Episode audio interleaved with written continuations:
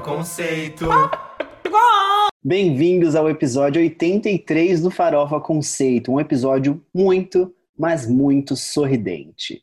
Antes de começar esse episódio, eu vou me apresentar. Eu sou o Jean. Eu sou o Arme. E eu sou o Fábio. E nós somos as POCs do Farofa Conceito. Se você quiser conhecer mais a gente, é só seguir a gente nas redes sociais, que é arroba Farofa Conceito no Instagram e no Twitter e podcast Farofa Conceito no Facebook. Também você pode seguir o nosso blog, favoritar ele no seu navegador favorito, como diz Armelin, é farofaconceito.home.blog e também não esquece de se inscrever no nosso canal do YouTube, porque a gente tem vídeo todo domingo e toda terça-feira. E também a gente lança um vídeo toda sexta ou sábado lá no nosso Instagram, que é o No Play da POC, que a Armin faz com todo carinho, ela faz uma curadoria de conteúdos para você se divertir no final de semana. Se você quiser ouvir as músicas que a gente vai falar nesse episódio, é só seguir a nossa playlist New Music Friday em todas as plataformas. E se você quiser conhecer um pouquinho mais da personalidade de cada uma das POCs, a gente também fez uma playlist para você. É Fabeus Hot 100, se você quiser conhecer o Fábio, a playlist infinita do Jean, se você quiser me conhecer, e as preciosidades do Arme, que é sempre muito chique. Elas estão disponíveis no Spotify, Apple Music e também na Deezer. Gente, vocês têm algum recado antes da gente começar esse episódio? Tenho! Tenho sim. Primeiramente, Malu Gavassi está cantando Deve Ser Horrível Dormir Sem Mim em Fausto Silva, neste exato momento. E foi aniversário do Vitor Piscinato, que é nosso ouvinte. Então, parabéns, Vitor, pelos seus 18 anos de vida. E obrigado por acompanhar o Farofa e apoiar a gente nas plataformas, anos? na rede. Sim, a gente fala. Eu não sabia que tinha um menor de idade. Agora não tem mais. Agora não tem mais, agora é só 18 pra cima. Meu Deus, a gente tinha que ter se contido, né? A gente falou cada coisa aqui. Eu fiquei pensando nisso, mas eu falei, deixa quieto. É, eu não sabia quantos anos ele tinha. Aí eu descobri e falei, opa, tudo bem. eu não sabia, mas tudo bem. Ah, eu queria é ver isso. a Manu performar, mas tudo bem, né? Ossos do ofício. É, no caso o Fábio tá vendo mesmo estando aqui, porque o Fábio ele tem. Sabe aquele cachorro do Harry Potter, o fofão, que tem três cabeças? o Fábio faz três coisas ao mesmo Nossa. tempo. Faz Gente, todas igual meu cu. Eu não tenho habilidade de fazer duas coisas ao mesmo tempo, assim, prestar atenção. Sou muito ruim nisso. Se eu tiver num bom humor, eu até consigo, mas assim, se eu tiver num mau humor, esquece. Não, simplesmente não dá. Eu não consigo, gente. Eu não consigo fazer várias coisas ao mesmo tempo. Eu, eu sou zero essa pessoa. É que tá no mudo aqui, eu só tô vendo a Manu se mexer e ouvindo vocês. Então, não, não exige muito de mim, mas tudo bem. Vamos pro primeiro quadro? Vamos. Qual que é? Você não pode dormir sem saber. Gente, nesse quadro, então, que Você Não Pode Dormir Sem Saber, a gente faz aqui uma versão fora of conceito dos moments do Twitter, com notícias realmente, depende da sua interpretação, mas elas podem ser fúteis ou elas podem ser de extrema importância. Fica aí a cargo e ao gosto de cada um que está escutando a gente. E aí o Fábio vai dar a honra e começar as notícias de hoje.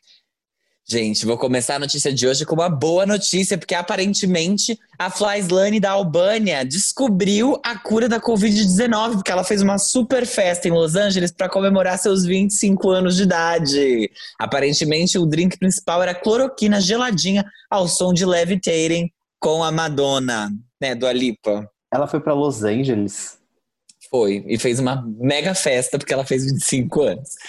Então, assim, mas assim, fazer um videoclipe de, de respeito pra Hallucinate, ela não quis. Agora, fazer uma aglomeração pra ela soltar a Dua Clubber dela. Ai, calma, você tá falando da Dua Lipa. Sim, Flyslane da Albânia é a Dua Lipa.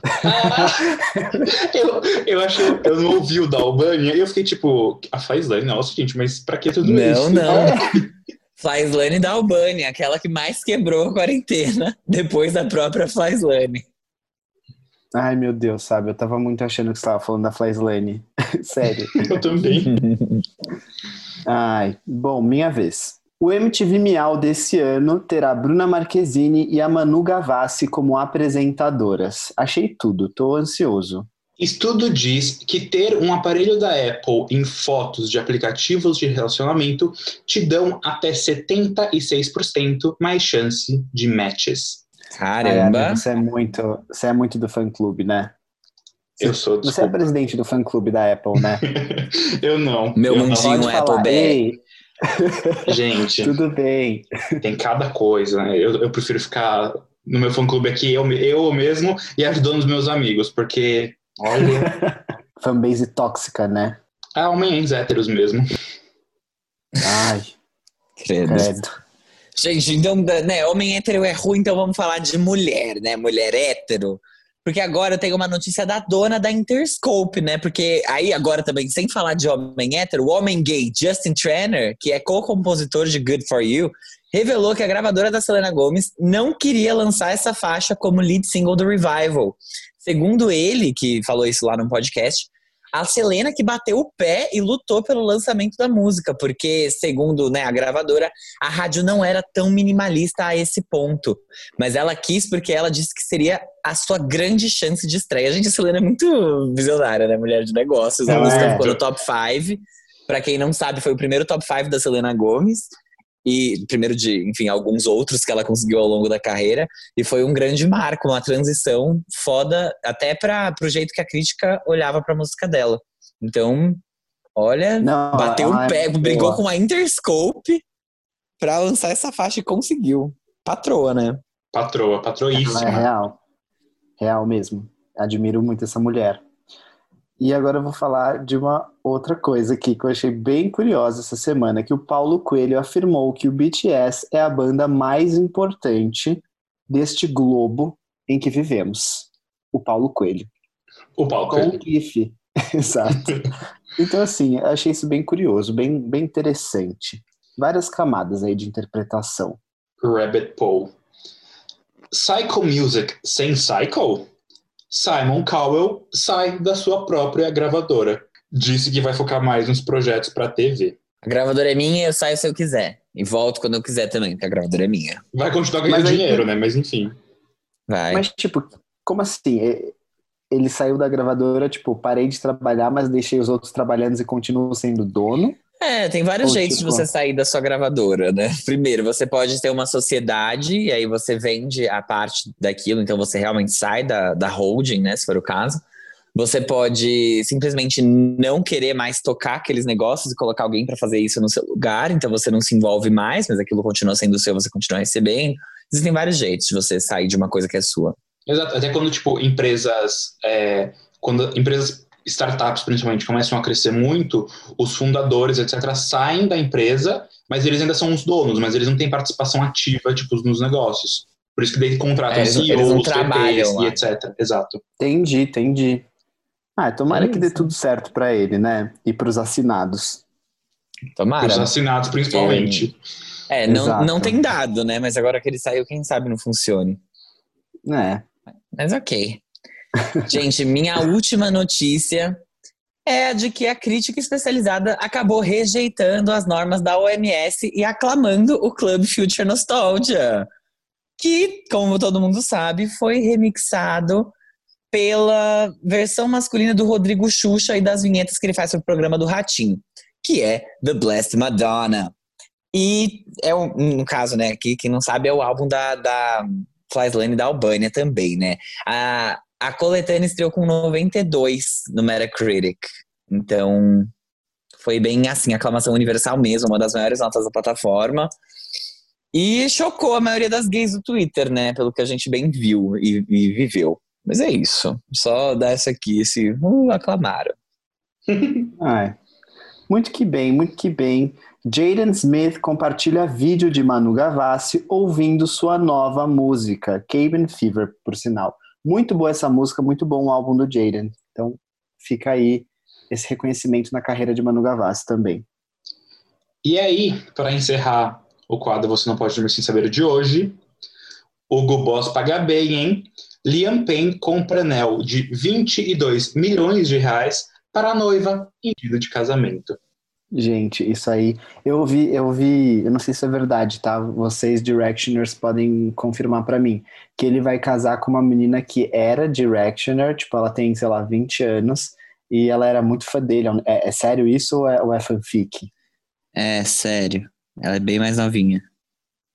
Ai, que fofo, né? Tomara que sejam felizes. Sim, Tomara. E então, com isso, acho que a gente pode ir para o nosso segundo quadro, que é o. Giro da semana. Gente, bem-vindos ao Girão da Semanona. Falei tudo no, no aumentativo, né? Que é o quadro que a gente faz um apanhado do que rolou na semana do mundo pop com os lançamentos de música. A gente sempre começa aqui pelas menções honrosas, para você que já ouviu o episódio, você já sabe disso, mas para você que tá chegando agora, eu espero que tenha bastante gente chegando agora. A gente sempre começa por essas músicas que são as menções, porque a gente não vai discutir elas profundamente. Depois a gente entra na nossa pauta real oficial. E já engatando com a última notícia que eu trouxe aqui nesse no quadro anterior, Vamos falar sobre o lançamento do Club Future Nostalgia DJ Mix, que é um álbum da Dua Lipa com The Blessed Madonna, que foi feito para os clubbers, né? Esse aqui é para vocês, clubbers. A Dua e a The Blessed Madonna lançaram o Club Future Nostalgia com faixas remixadas do aclamado Future Nostalgia, um remix de Kiss and Makeup que saiu lá na versão Complete Confection, lá do primeiro álbum da Dua Lipa, que é a parceria com o Blackpink e duas novas músicas. Uma que chama That Kind of Woman e Love is Religion. Como grandes parcerias vieram a já conhecida Levitating com a Madonna e Missy Elliott e Physical com Gwen Stefani e Mark Ronson. Tem também um feat com o Jamiroquai, que é tipo um mashup de duas músicas. Enfim, como eu falei para vocês, o álbum foi aclamadíssimo pela crítica, apesar de ele ter só cinco reviews, tá? Foi algo bem especializado, não foi uma coisa que é para todo mundo, não. Mas foi bem aclamado. Ai, ai, é bom saber que a JoJo lançou a versão deluxe do aclamado quarto álbum da carreira dela, que se chama Good to Know. Com ele, a gente tem a nova versão da música Lonely Hearts, dessa vez uma parceria com a Demi Lovato, e além disso, a gente também recebe cinco novas faixas, incluindo uma parceria com a Tinashe, na faixa Love Reggae.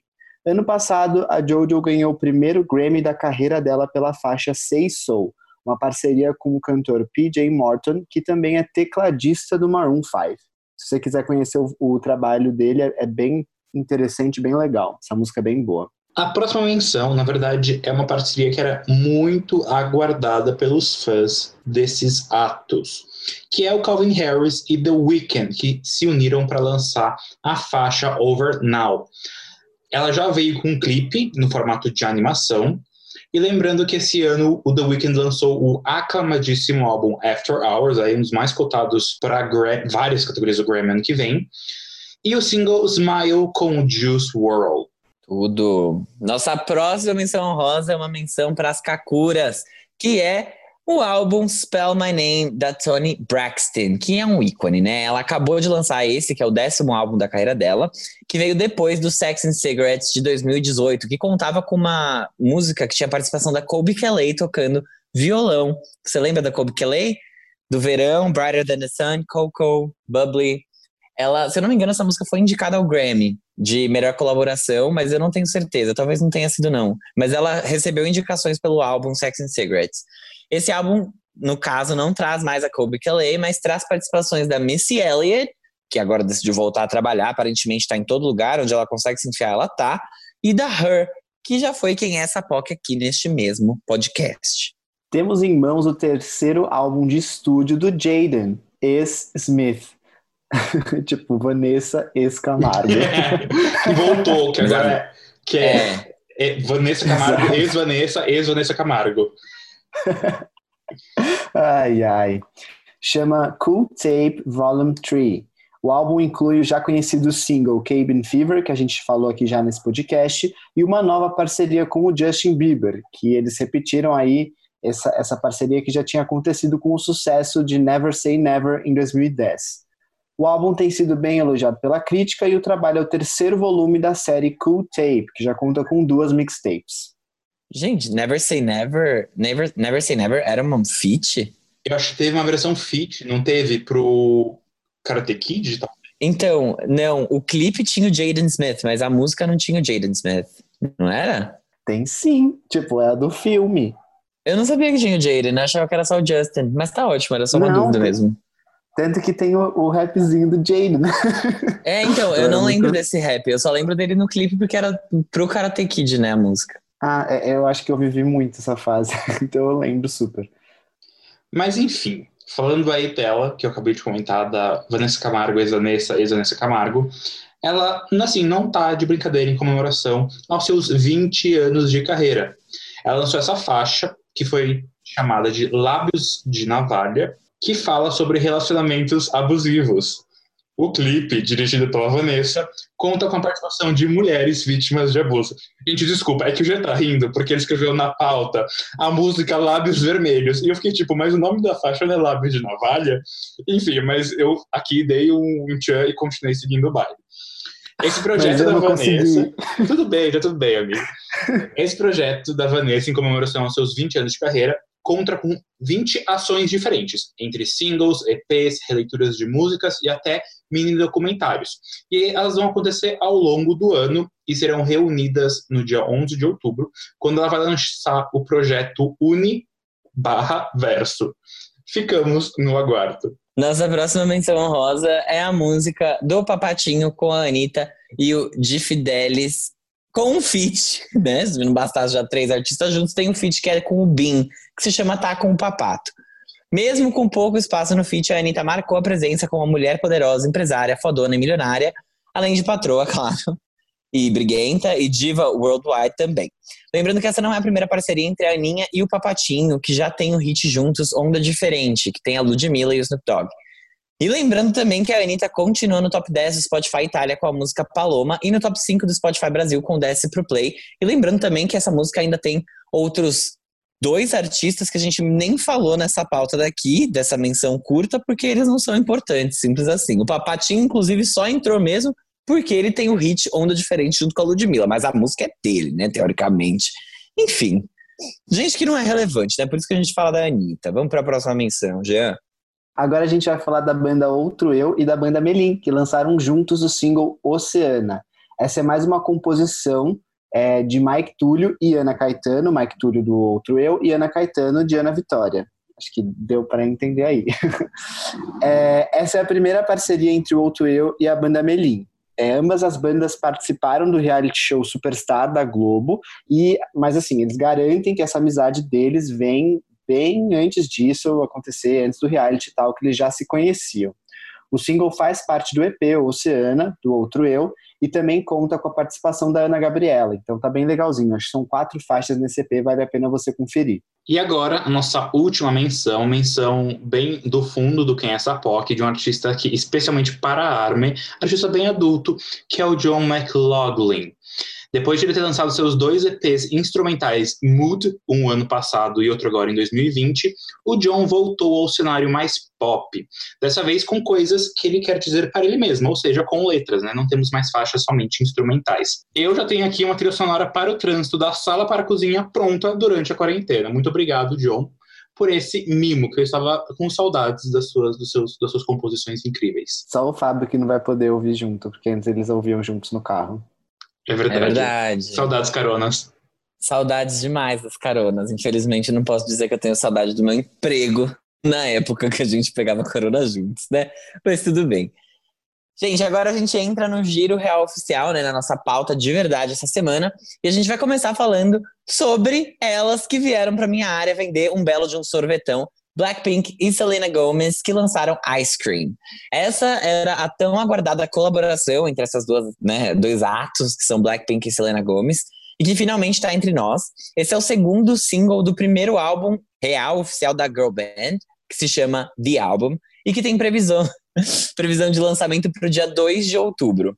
A música vem depois de How You Like That, que quebrou vários recordes no YouTube e no Spotify na época do lançamento. E essa música de agora, Ice Cream, conta com a composição que inclui a Ariana Grande, a Selena Gomez, que deve ter trocado algum pronome ali para entrar como compositora, e a Victoria Monet, e que estreou em quarto lugar no Spotify Global, acumulando mais de 70 milhões de views no YouTube nas primeiras 24 horas é assim, essa é a melhor estreia, não pro YouTube, mas para as plataformas de streaming da do Blackpink, assim, da carreira delas, tanto em Apple Music quanto em Spotify e tudo mais. E uh, foi bem, assim, no YouTube também, né? Então as meninas vão aí, espero que elas colham bons frutos dessa parceria. Mas e aí, vamos lá, o que, que vocês acharam, gente? Eu tava com expectativas. E as minhas expectativas foram quebradas muito. Então eu tive um pouco de dificuldade para conseguir digerir essa música, porque eu tava esperando uma batidona assim, tipo, bem marcada, uma coisa bem explosiva, bem Blackpink, igual ela fez em How I Like That, e como foram os últimos trabalhos dela, principalmente Let's Kill This Love, que foi ali quando eu comecei a realmente não vou dizer que eu sou fã de Blackpink, mas que tipo, comecei realmente a mais acompanhar elas, culpa do Fábio. É sua culpa, amiga, mas não tô te. Não é culpa negativa, é uma culpa positiva, na verdade. Mas enfim, é, então eu tive esse momento aí, eu até falei no React, tipo, ai, mal espero a hora dessa música estourar. E tipo, ela nunca estoura. É verdade. É, porque eu achei que o comecinho era tipo uma estrofe. Não, aquele comecinho já era o refrão. Mas assim, é uma música muito divertida. Eu acho que ela é uma música muito despretensiosa e aí que tá a graça. É uma música para você dançar, para você curtir. E tipo, ela não tem nada tão empoderado ou tão tipo como os outros trabalhos do Blackpink, mas isso não é necessariamente uma coisa ruim. Tipo, eles, elas realmente fizeram uma coisa diferente e inclusive, tem muito mais feat com a Selena, por exemplo. Eu acho que o, o, casamento dos dois atos foi incrível. É, o clipe é lindíssimo, é espetacular, é colorido, é vibrante, é, é muito bom. Eu fiquei muito feliz com esse lançamento. Durante o final de semana, várias vezes eu ficava tipo, ice cream chilling, chilling, ice cream chilling. Ice cream chilling. Gente, tudo. Amei. Concordo com a Armin, assim, eu tinha expectativas diferentes, porque tudo que eu ouvi de Blackpink até hoje eram realmente hinos que você imaginava, tipo, num estádio, e aí, tipo, fogos de artifício e muito poder, e, e, eu me sentia muito bem ouvindo, e eu esperava a mesma coisa, para ser sincero, mas isso não quer dizer que é ruim, não.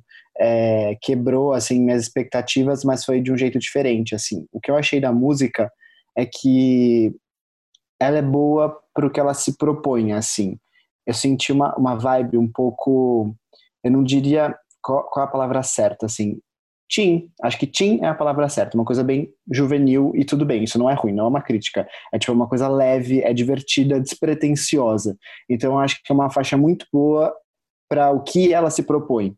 Então eu achei isso muito legal, assim.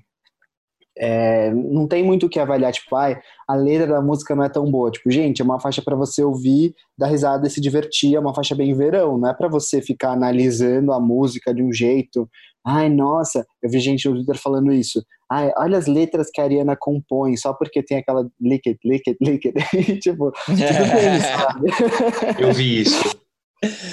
Sabe? Vocês queriam o quê? Eu achei legal, assim, de verdade. Achei divertida, engraçada, mas também é isso.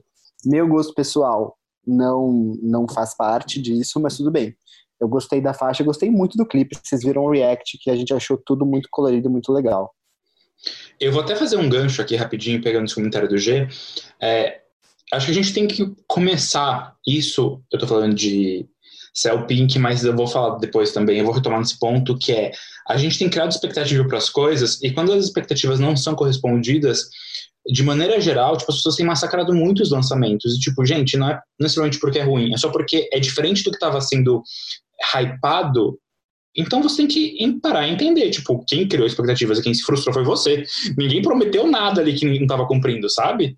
Mas enfim, seguindo, Fábio. É exatamente isso. Eu tava muito aflito com esse lançamento, muito, muito, muito, porque eu não sabia real o que esperar. É, tava com muito medo de como ia ser, enfim. E, e se ia combinar, eu acompanho o Blackpink faz bastante tempo já. E, e eu sei que, assim, essa faixa, ela é diferente das coisas que o Blackpink já fez, mas o Blackpink não tem uma discografia que é composta só de hinos que nem How You Like That, que nem Kill This Love. Elas têm outras músicas que são mais fofinhas e mais rosinha, tipo As If It's Your Last, tem é, Don't Know What to Do, que eu amo. E então existe esse lado também, depende de cada conceito que elas usam. É, mas eu tava com muito medo, mesmo assim, porque o que eu sabia desse álbum, que eu conhecia, né, que ia vir nesse álbum, era How You Like That.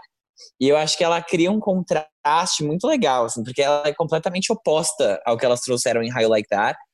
Eu não sei nem, de verdade, eu acho que eu não sei nem se eu lançaria essa faixa como single oficial. É, eu provavelmente lançaria ela como promocional, porque ela não tem um apelo comercial tão forte é, e, e, nem tanta atitude do jeito que elas trouxeram para a faixa anterior. E eu sinto que isso era o que a geral esperava de Blackpink, né? Porque elas são as patroas do K-pop, da Coreia, de tudo. E então eu sinto que essa, essa quebra de expectativa foi muito grande para várias pessoas que eu sinto que elas não gostaram da faixa por causa disso.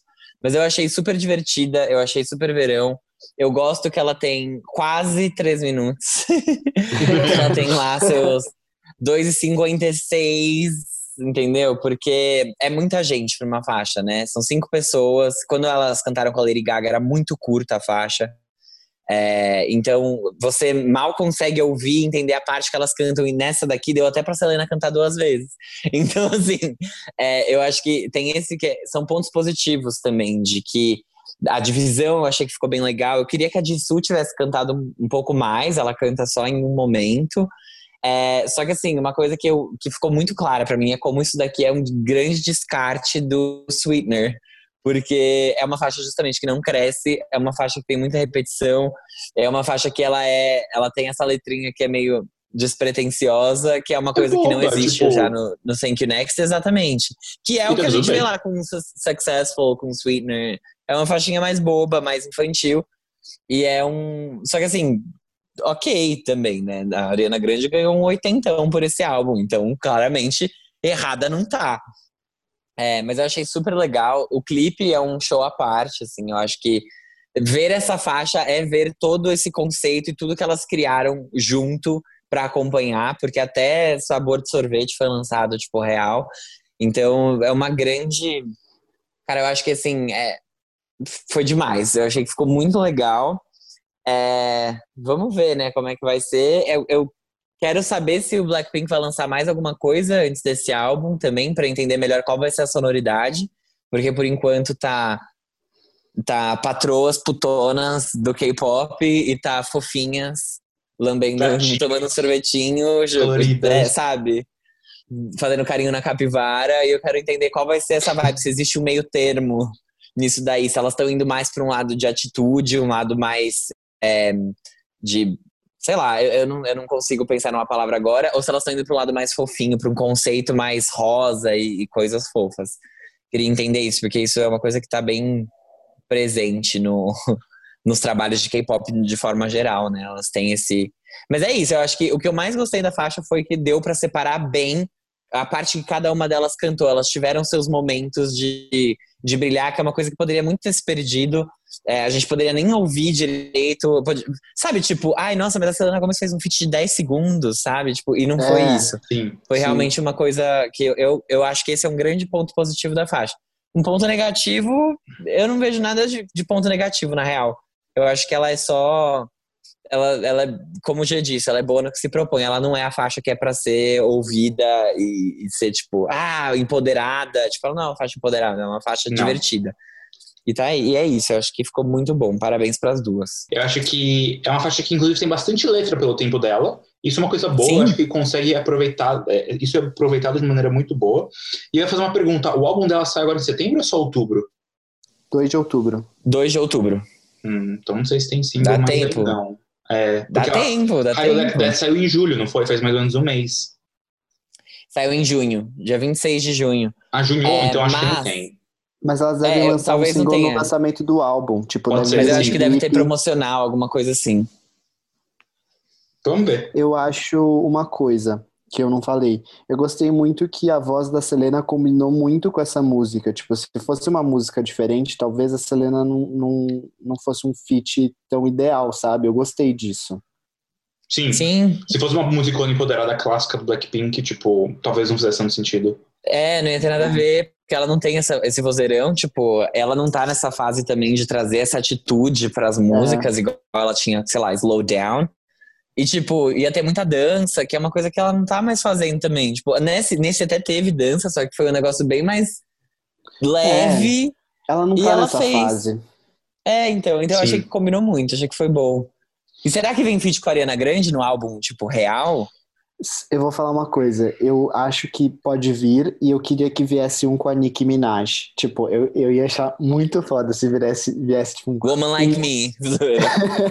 tipo um hino assim. Tipo Woman Like Me, tipo, sei lá, Kill This Love. Essas músicas que, que elas sabem fazer e tal. E que a Nicki também já fez com Little Mix.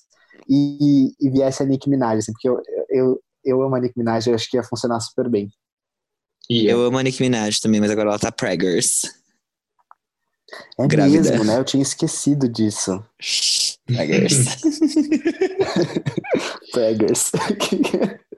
Gente, Seleninha, como sempre, businesswoman, né? Tipo, fazendo ali, é, inserindo o produto, product placement da Puma, product placement do sorvetão que ela fez em parceria lá com a Serendipidade nos Estados Unidos. Serendipity.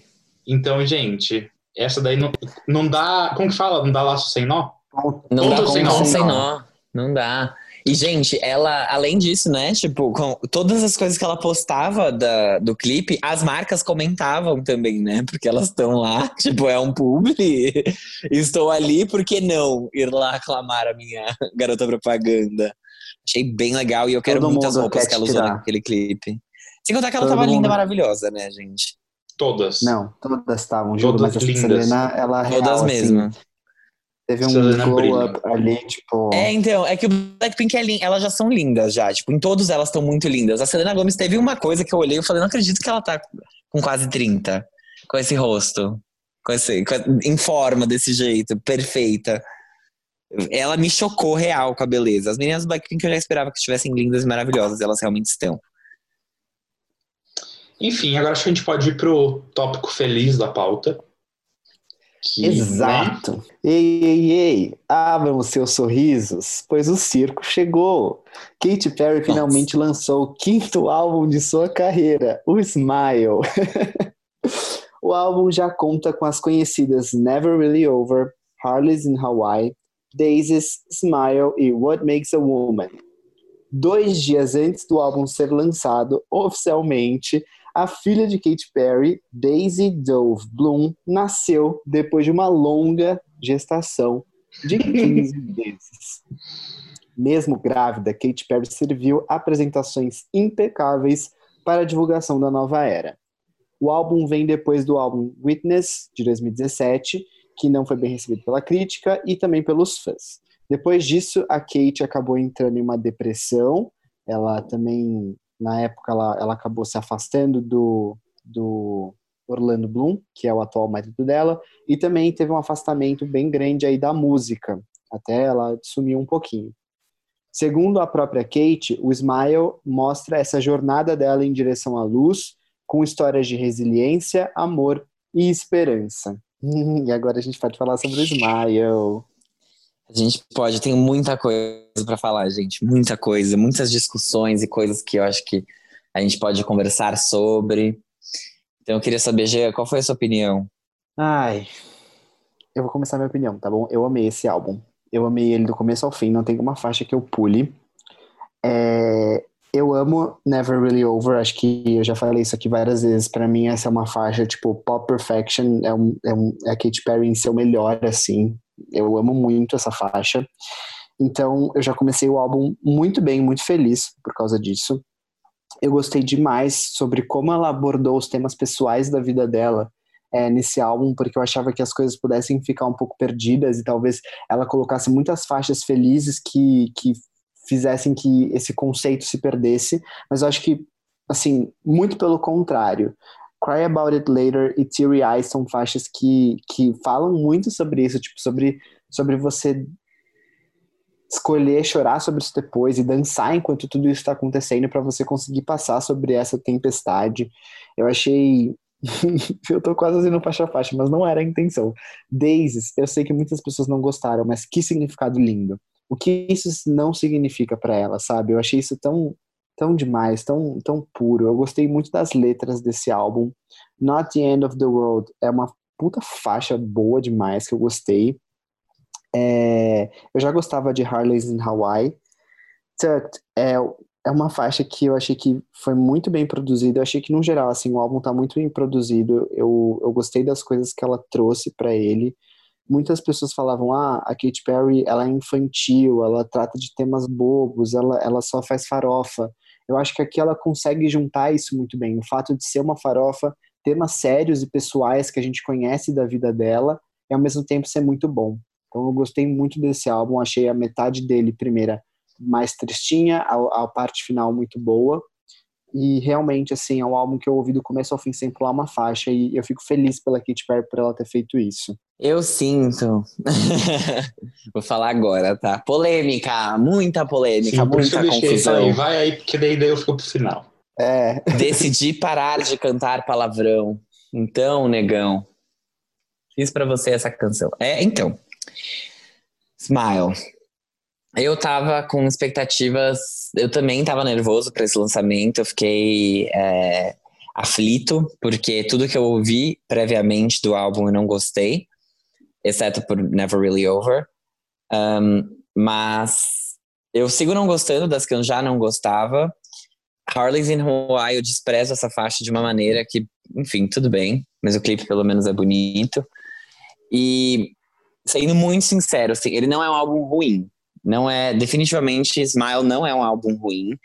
Ah, o instrumental de várias faixas é muito bom. Eu acho que em alguns pontos ela consegue pegar. é, algumas faixas ali são faixas que são witness que deu certo, sabe? De tipo, ela traz de novo essa influência do house, ela traz de novo as influências de anos 90, é, ele- eletrônicas que ela trouxe pro Witness, só que agora de um jeito mais divertido e um jeito mais é, familiar dela trabalhar e fazer as coisas, como é o caso de Cry About It Later, de Teary Eyes, é, que são faixas que, além de estarem bem produzidas, têm instrumentais que são interessantes.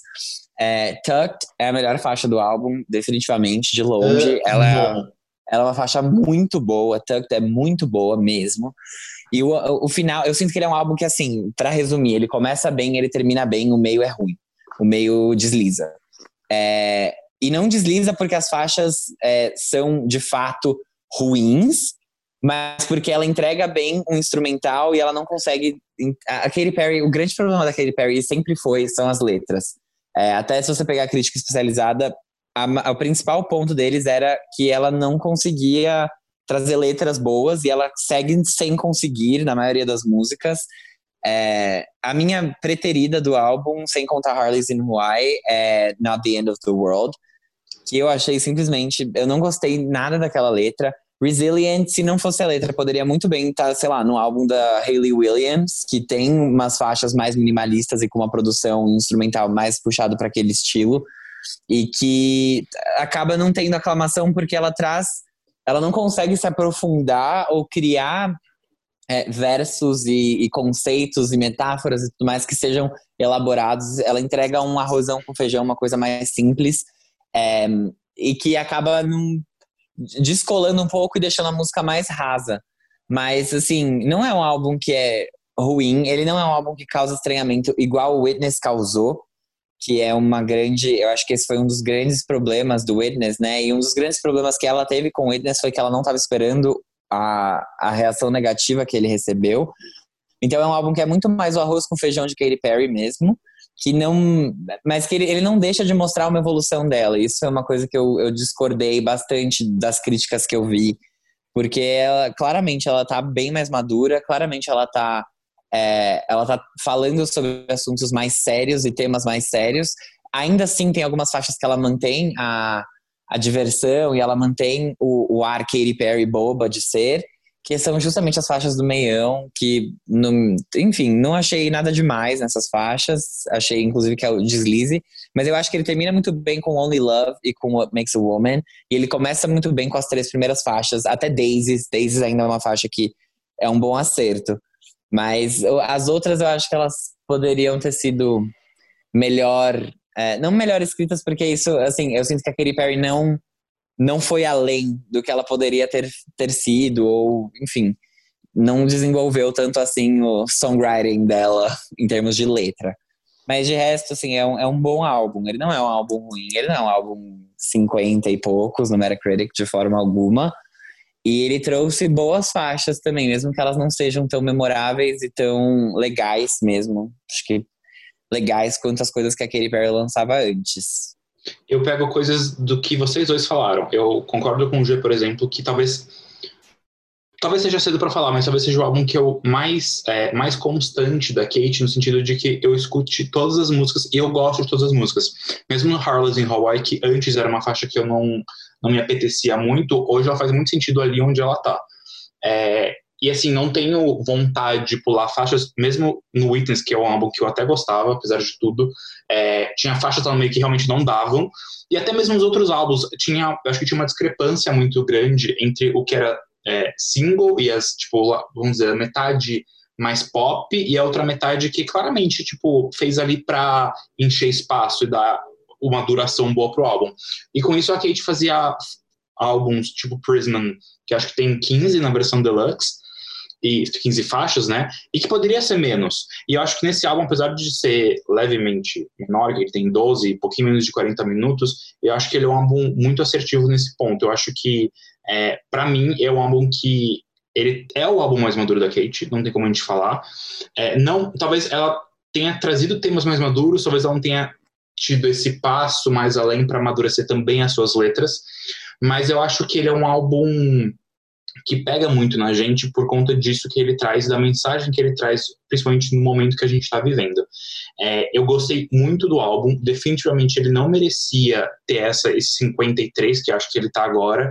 É, não entendo, é, que é o que eu falei na, na parte de Cell Pink. É, eu não entendo porque as pessoas criam essas expectativas, tipo, ah, porque vai ser isso o álbum. E daí o álbum é um pouco diferente, e daí as pessoas, ai ah, não, porque a Kate realmente fez arroz com feijão.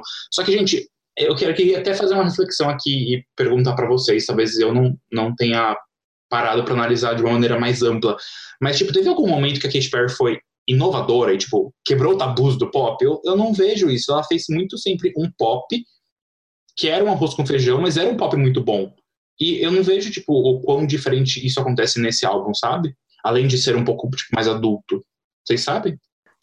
O que eu acho, Arme, é que as pessoas já estavam indo ouvir esse álbum pra, pra criticar. Eu não acho que ninguém tava esperando, tipo, vamos ouvir uma Kate mais madura, vamos ver qual que é o desenvolvimento dela a partir do Witness.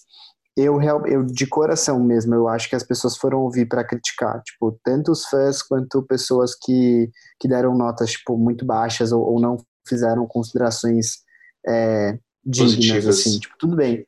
É, é, tipo, você pode. Não é que você, ah, tem que dar 90 porque eu gosto da Katy Perry. Não, não é isso. Você Sim. pode criticar, faz o que você quiser. É exatamente isso que você falou, sabe? Quando que ela prometeu isso? Tipo, quando que ela te prometeu isso? Nunca. Quem quando faz ela, o que a Katy Perry faz? Ela prometeu um folclore pra gente, gente. Nenhum. Não, mas é não que, prometeu.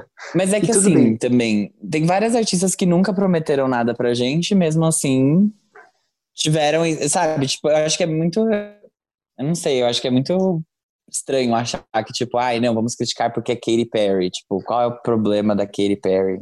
Não, porque eu acho que as pessoas agora realmente se uniram para atacar a Katy Perry, tipo. Mas por quê? A, porque a crítica não faz sentido. Dela. Eles já, eles já não gostaram.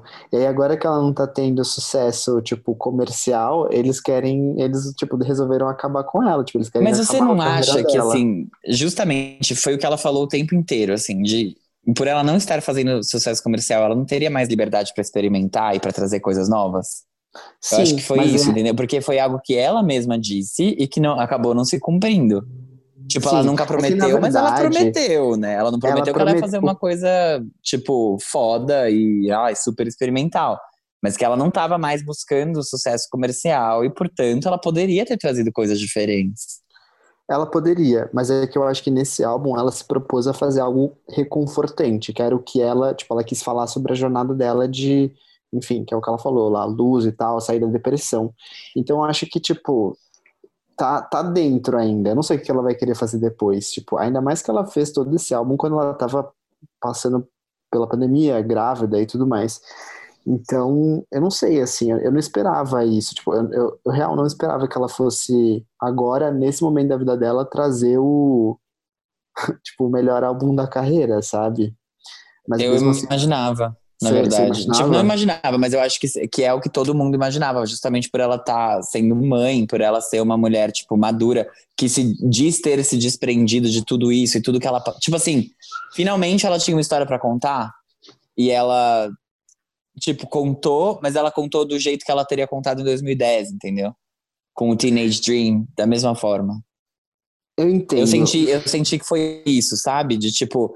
Porque, como eu já falei aqui, eu não acho que é um álbum ruim, eu não acho que é um álbum ótimo também. Eu não acho. Eu acho que ele tem os seus deslizes, ele tem claramente, tipo, coisas que poderiam ser bem melhores. Mas é assim, é difícil você traçar uma evolução da Katy Perry que não seja conceitual, que seja palpável. Porque não é nada discrepante a ponto dela ter ficado. Ela ficou três anos sem lançar nada pra gente, sabe? É, e nesses três anos ela não experimentou com som nenhum.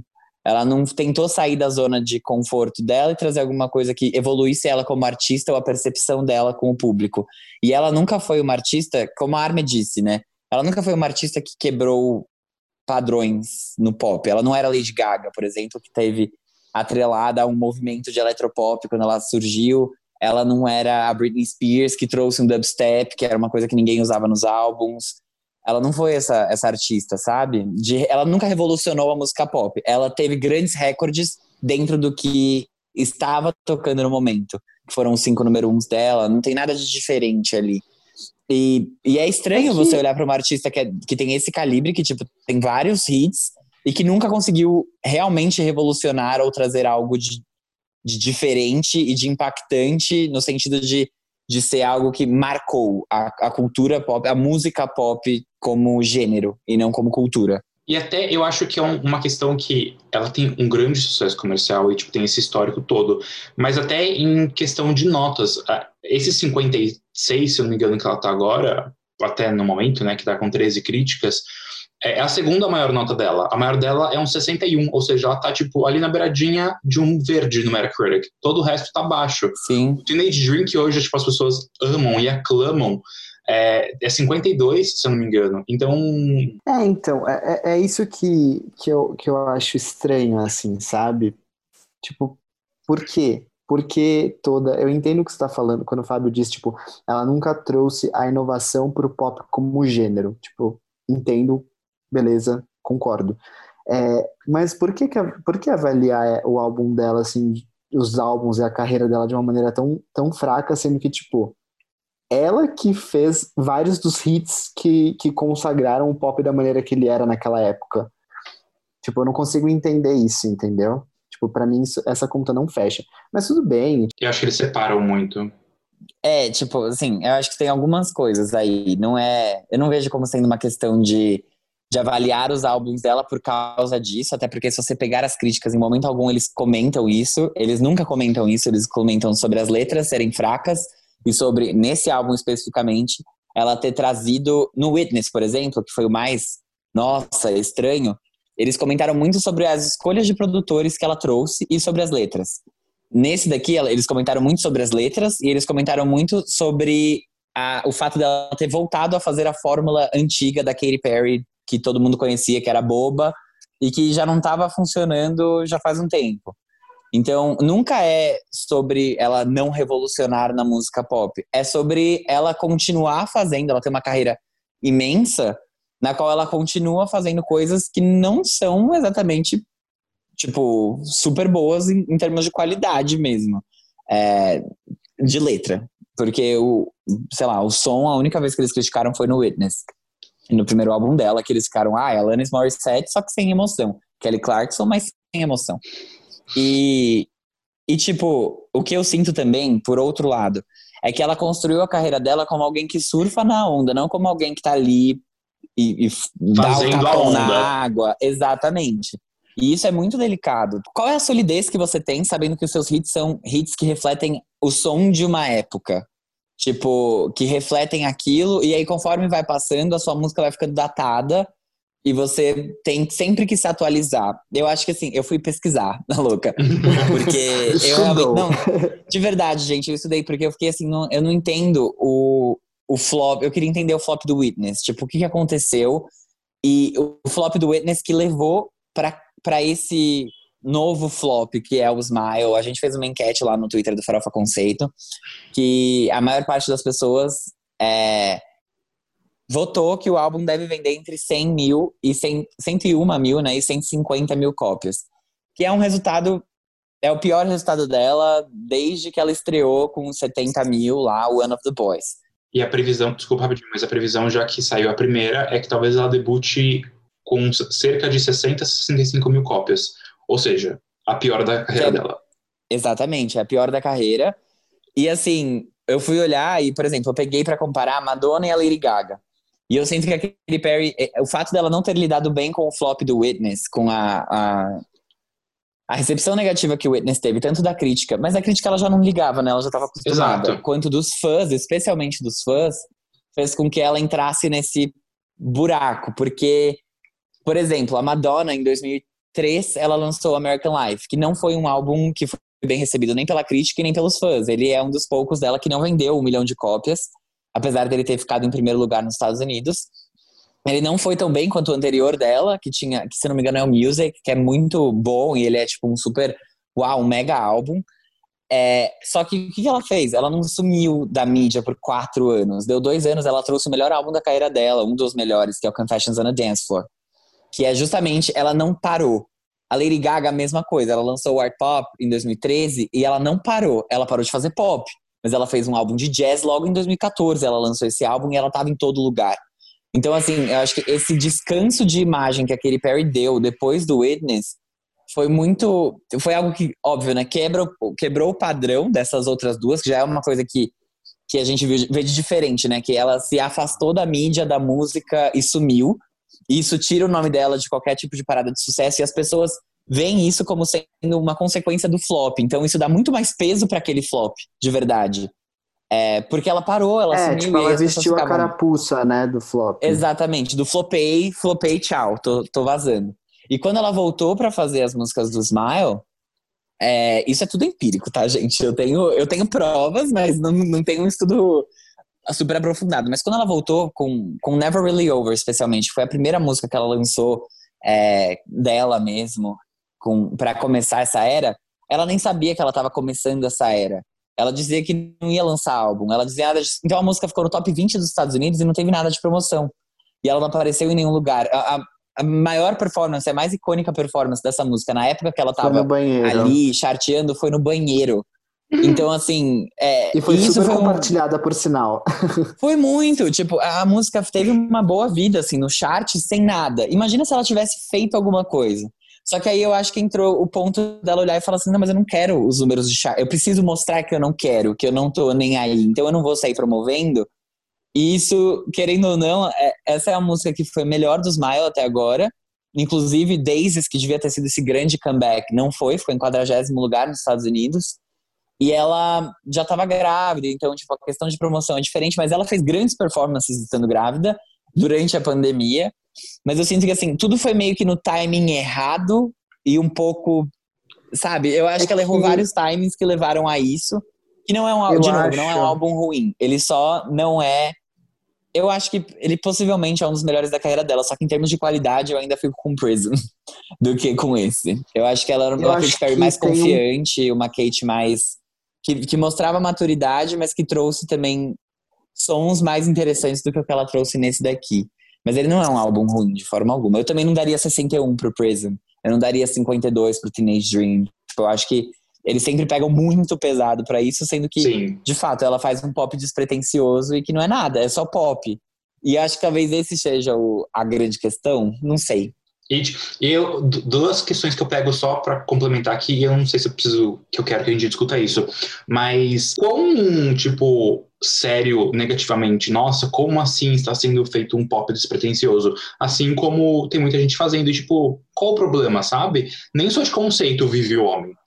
E aí, Exato. o segundo ponto é que eu acho que isso é pra gente, tipo, pras gays e pra, de maneira geral, e pra todos os fãs de música de maneira geral. O quanto que a gente tá se importando hoje com crítica? Tipo, se a gente tivesse parado quando o Prism foi lançado e falasse, nossa, o Prism teve 61, tipo, isso não aconteceu essa comoção, sabe?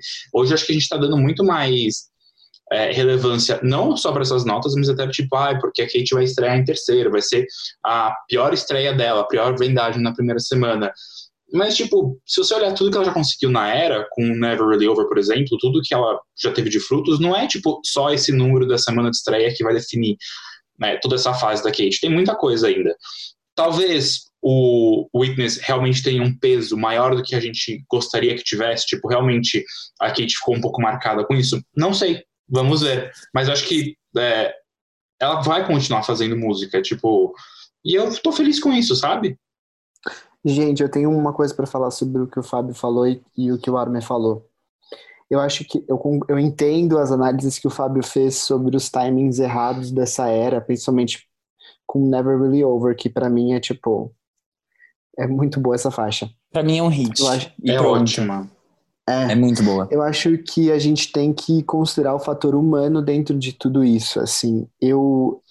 A Katy Perry começou a era Witness numa sessão de terapia para o mundo inteiro ver, sabe? tipo, ela fez isso. E teoricamente era para ser super engraçado, só que eu acho que ela mesma percebeu que, que não tava tudo bem, tipo, não tava legal, ela não tava bem. Então, eu não sei realmente como que ela. Eu, eu acho que é uma coisa que fez realmente muito mal para ela, porque a Katy Perry foi sempre uma pessoa muito profissional, assim, nesse sentido. Tipo, ela, ela sempre se mostrou, todos os momentos públicos dela, ela sempre estava muito feliz, tipo, muito, muito carismática, muito respeitosa com todo mundo. Tipo, a gente, nunca, a gente não vê uma entrevista da Katy Perry que ela tá, tipo, pra baixo ou que ela foi mal educada. Ela, ela sempre foi essa pessoa carismática que ela é, sabe, assim, como pessoa pública.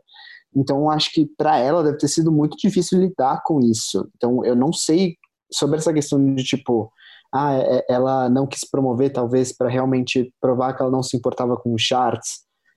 Às vezes ela precisava disso, sabe? Tipo, imagina a sessão de terapia dela, o quão difícil deve ser. Se a minha já é difícil, imagina a da Katy Perry. É verdade. Então, então eu, eu, eu boto esse fator na conta sim, assim como eu botava com o da Lady Gaga também sobre toda, todo o hate que ela recebeu dos próprios fãs dela, sabe? É, eu acho que aí eu entro no que o Armin falou. A gente é desleal, tipo, a gente eu digo como, como classe de fãs, tá? Não a gente Farofa Conceito ou nós individualmente. A gente é desleal porque olha o que a gente faz, entendeu? Tipo, a gente pega nos pontos que, de verdade, não importam. Às vezes eles não importam tanto quanto a gente, quanto a gente dá peso pra isso. Olha o que a gente pode fazer com a vida de uma pessoa que, que fez tão bem pra nossa vida, tipo, gerou uma depressão na mulher que hoje ela é tudo bem, ela teoricamente voltou, tá bem, mas tipo, calma, sabe? É muito ódio na internet, é muita coisa que não Sim. precisa. E, e, e no fundo, tudo bem, tem pop que, que, que revoluciona, tem pop que isso, mas o quanto que ela já não te fez feliz por dançar as músicas dela? Eu amo a Katy Perry, tudo que ela representa na minha vida. Então, assim, eu não me importo. Eu fiquei muito chateado com as pessoas fazendo, falando coisas horríveis e não críticas justas. Por exemplo, o Fábio falou as coisas que ele ponderou tudo mais. Tem gente que fala coisa ridícula, ridícula. Sim. E acho é, que daí é, a gente entra num buraco bem mais fundo. Ah, Mas é, re- não, não precisa de todo esse ódio, gente. Tipo, ok, ela errou. Bola pra frente, vamos para o próximo. Todos nós erramos, sabe? É, tem tanta coisa. Gente, quanto, pelo menos pra mim, eu não sei vocês dois, eu não sei outras pessoas, mas o quanto que Firework foi importante no meu processo de aceitação, sabe? E não é brincadeira. Mas vamos ver, tipo, eu adorei o álbum, eu vou escutar horrível. Horrível. Eu vou escutar horrores. Vou escutar horrível. eu vou escutar horrores, eu vou escutar muito. Tipo, e eu realmente curti as faixas. É, esse é um dos álbuns que eu vou. é, durante a semana, quando eu tô trabalhando, preciso escutar uma musiquinha, eu sempre pego os últimos lançamentos, tipo, as coisas que estão mais recentes na minha biblioteca. E com certeza esse vai ser um dos álbuns que eu vou, tipo, ah, não sei o que eu vou escutar, eu vou escutar o Smile e tá tudo bem. Aham. Eu tenho outro ponto, desculpa, tá ficando longo, mas assim, eu, pessoalmente, eu, Jean Vitor, eu, não- eu não me importo de ouvir esses, os pops da Katy Perry despretensiosos. Então, assim, eu preferia muito mais que isso estivesse fazendo sucesso do que as músicas que estão no top 10 da Billboard hoje em dia, tipo, fora os pops, porque eu gosto dos pops, mas de resto, eu sinto muita falta do pop dominando, assim. Então, eu não ligo. É isso então? Então agora, antes da gente ir pro nosso último tópico da pauta, vamos ouvir a opinião do nosso correspondente Farofa Conceito da semana, que é o Henrique, sobre o Smile da Katy Perry. Oi pessoal, tudo bem? Meu nome é Henrique, eu sou correspondente Farofa Conceito da semana e eu vim aqui conversar com vocês sobre o novo álbum de estúdio da Katy Perry, o Smile. Esse álbum nasceu de uma maneira bem despretensiosa. A Katy começou a compor a maioria das faixas que entraram nele é, durante um período muito difícil da vida dela. Ela estava enfrentando uma grande depressão em decorrência do que rolou lá na época do Witness, né? É, sobretudo na época do lançamento, enfim. Ela sentiu que o público não queria mais ouvir falar de Katy Perry, porque foi a primeira vez que o material dela foi muito rejeitado. foi a primeira vez que foi muito criticado pelo público. E o público foi sempre quem impulsionou a Katy Perry, sabe? Ela se tornou uma, uma artista tão obstinada, tipo a ser número um, porque ela sentia tanta validação do público e essa validação fazia com que ela até se sentisse bem se em algum momento da vida dela ela não estava tão bem assim, sabe? É, na vida pessoal, inclusive.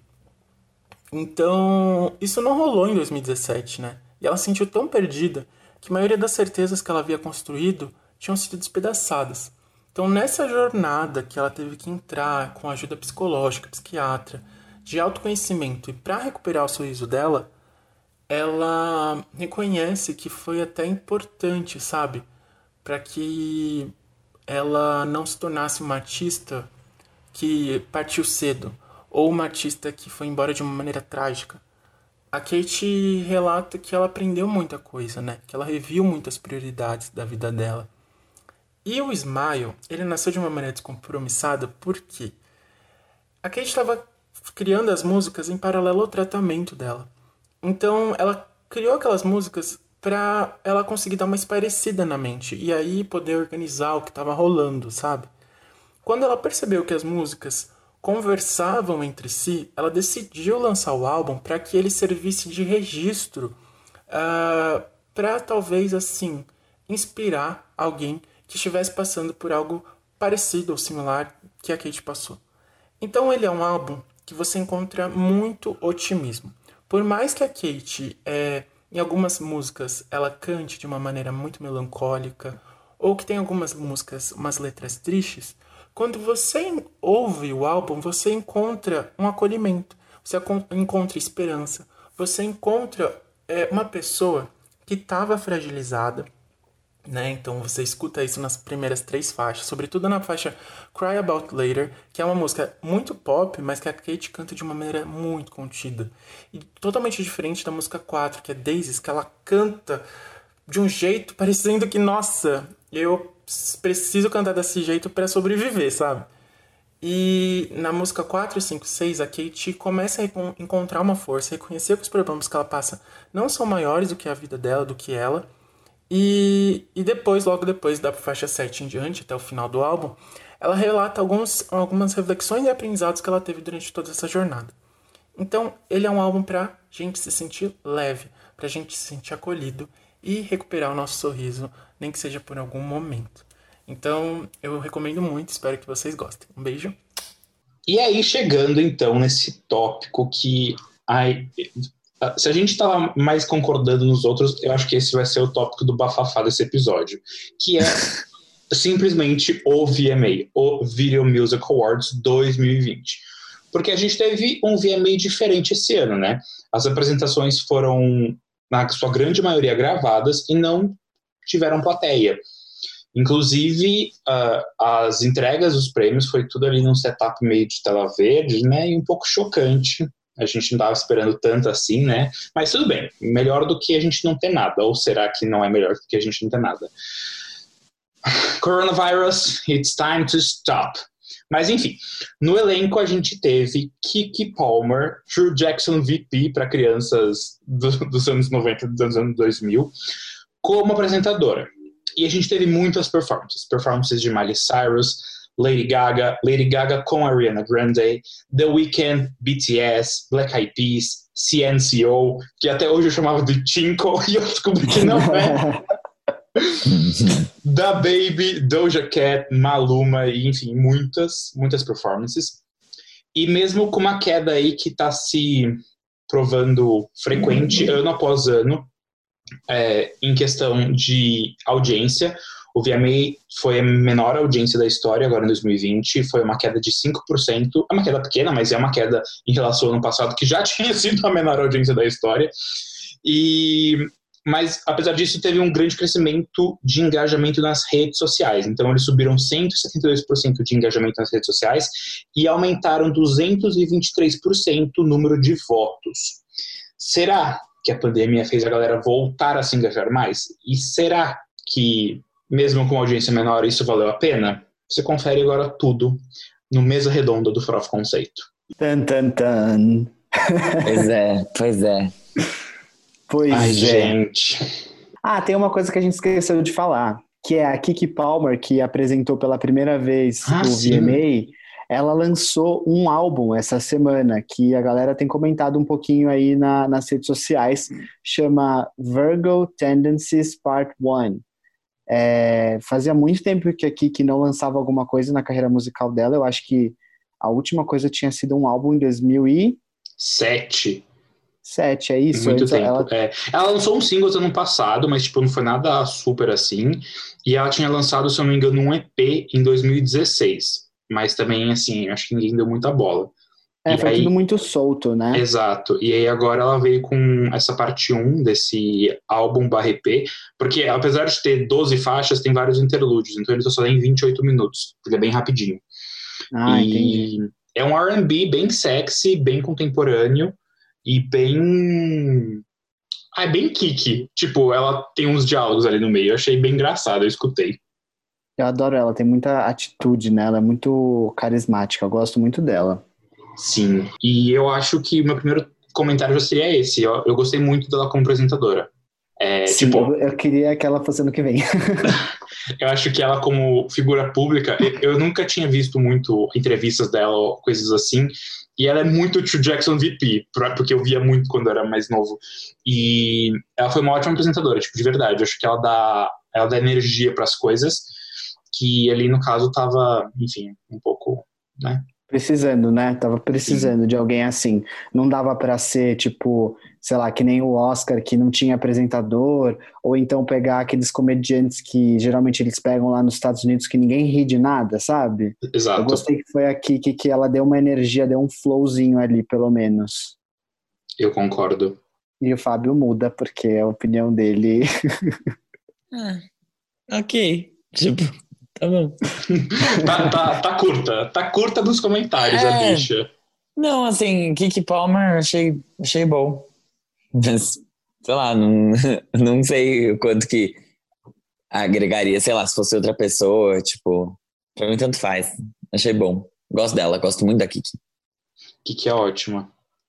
É, e aí acho que então a gente pode falar das suas performances favoritas, né? Sim, as três performances favoritas. Eu gostei muito. Ai, óbvio, né? Não dá pra não falar. Eu não, eu não vou conseguir citar só três. Ai, que difícil. Ser gay. Primeira indeciso. pergunta é: você é gay? Aí eu já sei qual é, É. a sua favorita. Tipo, no mínimo as três eu já sei. Não, é, tipo, Lady Gaga não tem como não ser a melhor performance da noite, minha favorita, simplesmente pelo fato de que ela se esforçou mais pra parecer que ela tava cantando ao vivo. É, minha segunda performance favorita eu acho que foi a do The Weeknd e a terceira foi a do The Baby, mas é, eu gostei muito, assim, eu acho que são pontos altos. Talvez eu não tenha gostado tanto assim das performances, mas são pontos altos. Miley Cyrus na bola de demolição, definitivamente hum, maravilhoso aquilo, Sim. aquela ressignificação, a semiótica, que aquilo- tudo que aquilo representa é simplesmente perfeito. Foi muito bom, mas a performance dela realmente eu não gostei porque ela não cantou, né, ao vivo, ela dublou o tempo inteiro. É, mas depois a gente chega lá. E as performances dos latinos, eu gostei bastante do, do CNCO e do Maluma, é, das performances deles, eu achei que foi bem legal, apesar deles também não terem, enfim, cantado ao vivo. É, gostei desse espaço latino que tivemos aí. Amigo, eu tô muito com você. Eu não sei se, se eu fosse pegar três favoritas. Eu gostei bastante da da Miley, apesar de todos os pesares. Eu gostei muito da, da Gaga e Ariana, não tem nem como falar. É, o medleyzão que a Gaga fez foi estupendo de bom. E teve uma que eu acho que valeria. Que acho que só agregou no que eu falei da questão da Kiki. Tipo, apesar de eu ter cantado, acho que nem dois minutos, foi um minuto e meio. É, eu me diverti muito com a performance dela. Tipo, eu tava completamente distraído e eu fui puxado pela gravidade da Kiki Palmer pra A assistir. roupa dela tava muito bonita, aquele verde vivo que ela Sim, tava. É, achei- verdão, né? então, eu eu acho que talvez. Não sei. Falei, falei, não defini. Não, vamos lá. Gaga, The Weeknd. Ah, não vou falar Miley, só pela, pela relevância, mas senão ali Kiki tá ali no páreo comigo. Mas eu concordo que, tipo, Maluma e CNCO foram performances muito boas que eu não tava esperando que fossem tão boas. Pois é. Eu vou ser super previsível. A minha, é, A minha performance favorita foi da Miley Cyrus, porque eu simplesmente gritei. Eu fiquei um pouquinho chateado só porque eu realmente achava que ela ia fazer um palcão, assim, ao vivaço, mas não foi isso que ela nos entregou. E tudo bem, porque eu gostei das coisas que ela fez, tipo, eu gostei que foi muito simples e, voltado para ela, sabe? Apesar de ela não estar tá cantando ao vivo, que é uma coisa que a gente vai falar também depois. Mas eu gostei muito disso. Em segundo lugar, eu gostei, obviamente, de Lady Gaga, pois sou homossexual. E The Weeknd, eu gostei muito porque eu, eu, achei muito bom porque abriu muito bem a apresentação, assim, o, o, o show. Eu achava que, inclusive, tipo, elevou muitas minhas expectativas, porque eu falei, porra, se, se for assim, tipo, real, eles podem fazer coisas muito legais, sabe? Tipo, eu gostei dele lá naquele rooftop, assim, achei que ficou muito bom. Mas eu gostei muito do, para ser bem sincero, eu gostei de mais algumas apresentações do, do pré-show do que do show. Tipo, eu gostei, obviamente, muito de Chloe e Halle. Chloe e apesar... Halle, menção honrosa incrível, que devia estar no show, uhum. não no pré-show, mas enfim. Exato. E eu gostei muito da performance do Machine Gun Kelly com o Travis Barker e o Black Bear. Eu gostei muito dessa performance. Tudo bem que, tipo, não fica parecendo que é uma performance ao vivo e muito mais parece um clipe, né? Uma coisa que até. Acho que a gente conversou sobre isso, né, Binho? Não sei se foi ao vivo. A gente gravado. conversou no grupo, sim. Uhum. Então, sobre é, é um dos comentários que eu tenho para fazer aqui também.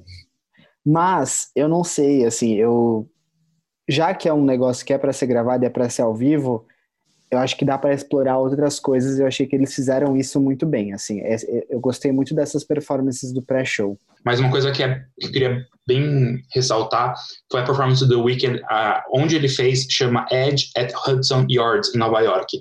É um prédio que inaugurou em março, ou seja, logo no começo da pandemia, então teve pouquíssimo tempo aberto ao público. E ali é o deck de vista aberto, né? Então, tipo, plataforma para você olhar, uhum. é mais alto do hemisfério norte. São mais de 300 metros de altura e são 100 andares do chão. E, Meu Deus. E eu achei que, tipo, ninguém vai saber disso, né? Só eu, porque, enfim.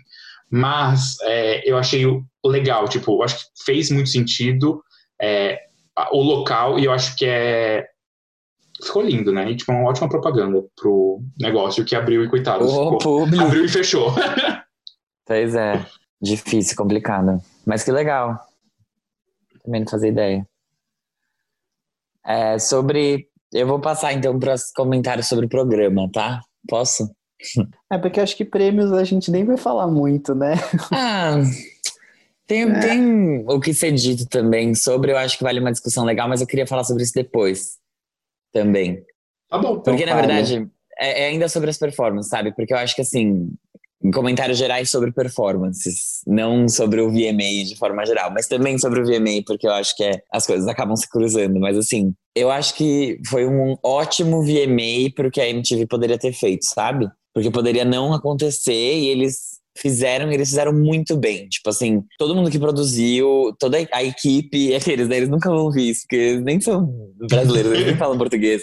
Mas, tipo assim, eles estão muito de parabéns, porque foi um mega evento, mesmo à distância. É, tanto o pre-show foi incrível também, é, o que eles, a estrutura que eles montaram. Só que, assim, isso é, é inegável. Eu acho que eles fizeram um ótimo trabalho nesse sentido. É, a MTV tá muito de parabéns por isso. É, agora, uma coisa que eu senti muita falta foi e, e, que eu não gostei. Eu acho que eu vi muita gente falando bem disso na internet, mas que eu não, eu não curti porque eu acho que não é não faz muito sentido, sabe? Eu, eu não achei que era proposta. Mas ok, a galera aparentemente respondeu bem. Não gostei das performances terem sido gravadas e editadas e tipo assim, eles fizeram clipes com as performances. E eu comecei a ver que, que faltava vida, que faltava essa coisa da performance ao vivo, esse, essa adrenalina, esse friozinho na barriga, porque não teve nada, né? Tipo, tá editado. A Miley Cyrus mesmo, tem vários cortes dela em cima da bola de demolição.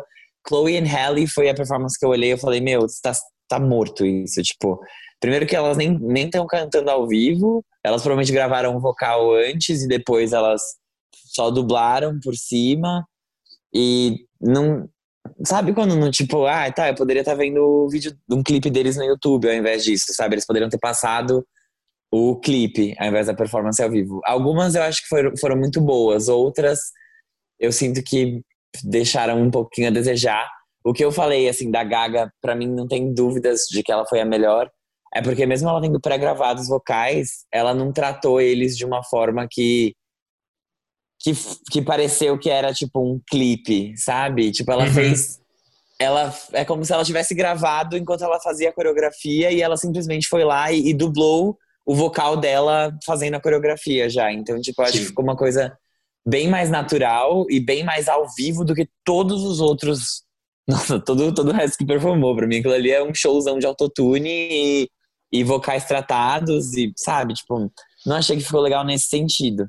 Mas o VMA em si, eu achei que foi muito foda. Tipo, a MTV, de verdade, assim, eu tô pagando muito pau, assim, porque eles fizeram, porque foi muito foda. Eu acho que ninguém esperava que, que fosse daquele jeito, mesmo com a audiência sendo baixa e tal.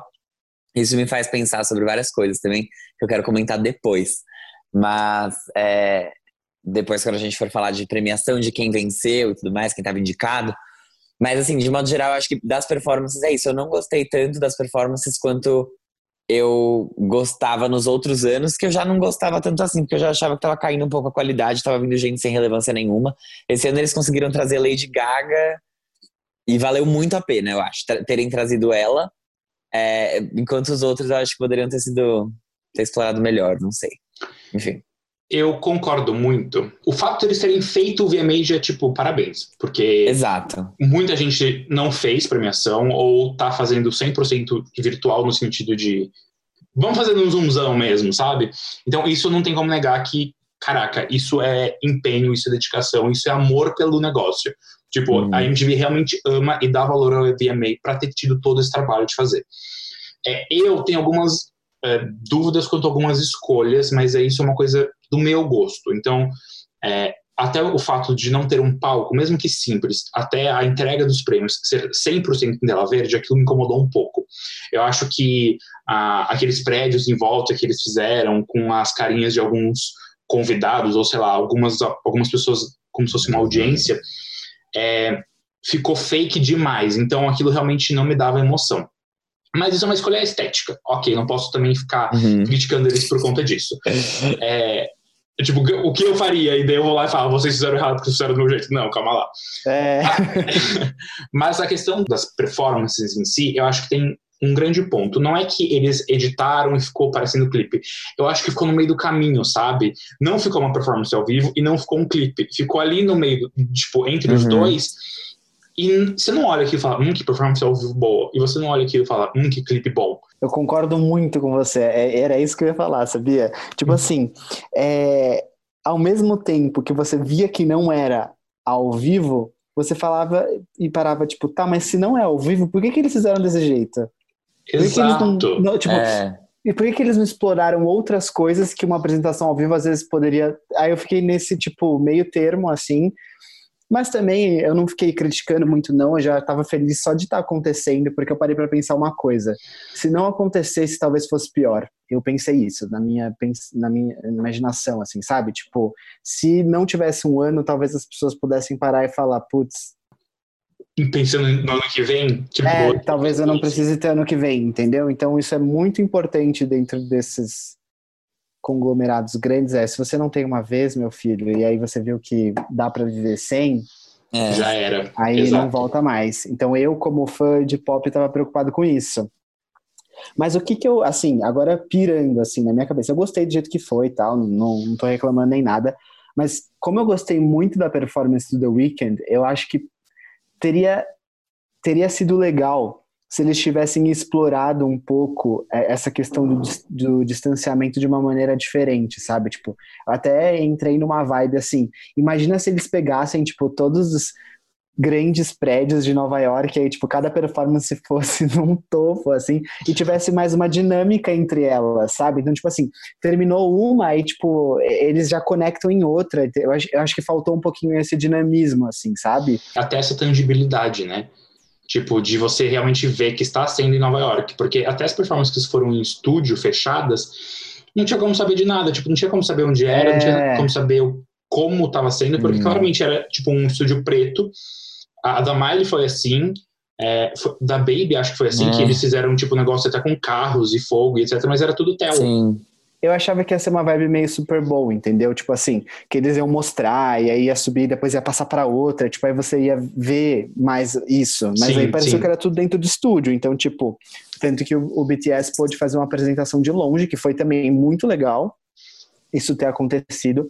Só que, tipo, se também mostrasse, porra, os caras estão na Coreia, tipo, se realmente mostrassem ele na Coreia, em vez de mostrar dentro de um estúdio, eu acho que eu ficaria mais feliz. E É. isso eu achei legal, assim. E eu acho que sobre a entrega dos prêmios, Mas só um peço, o do BTS não foi no palco?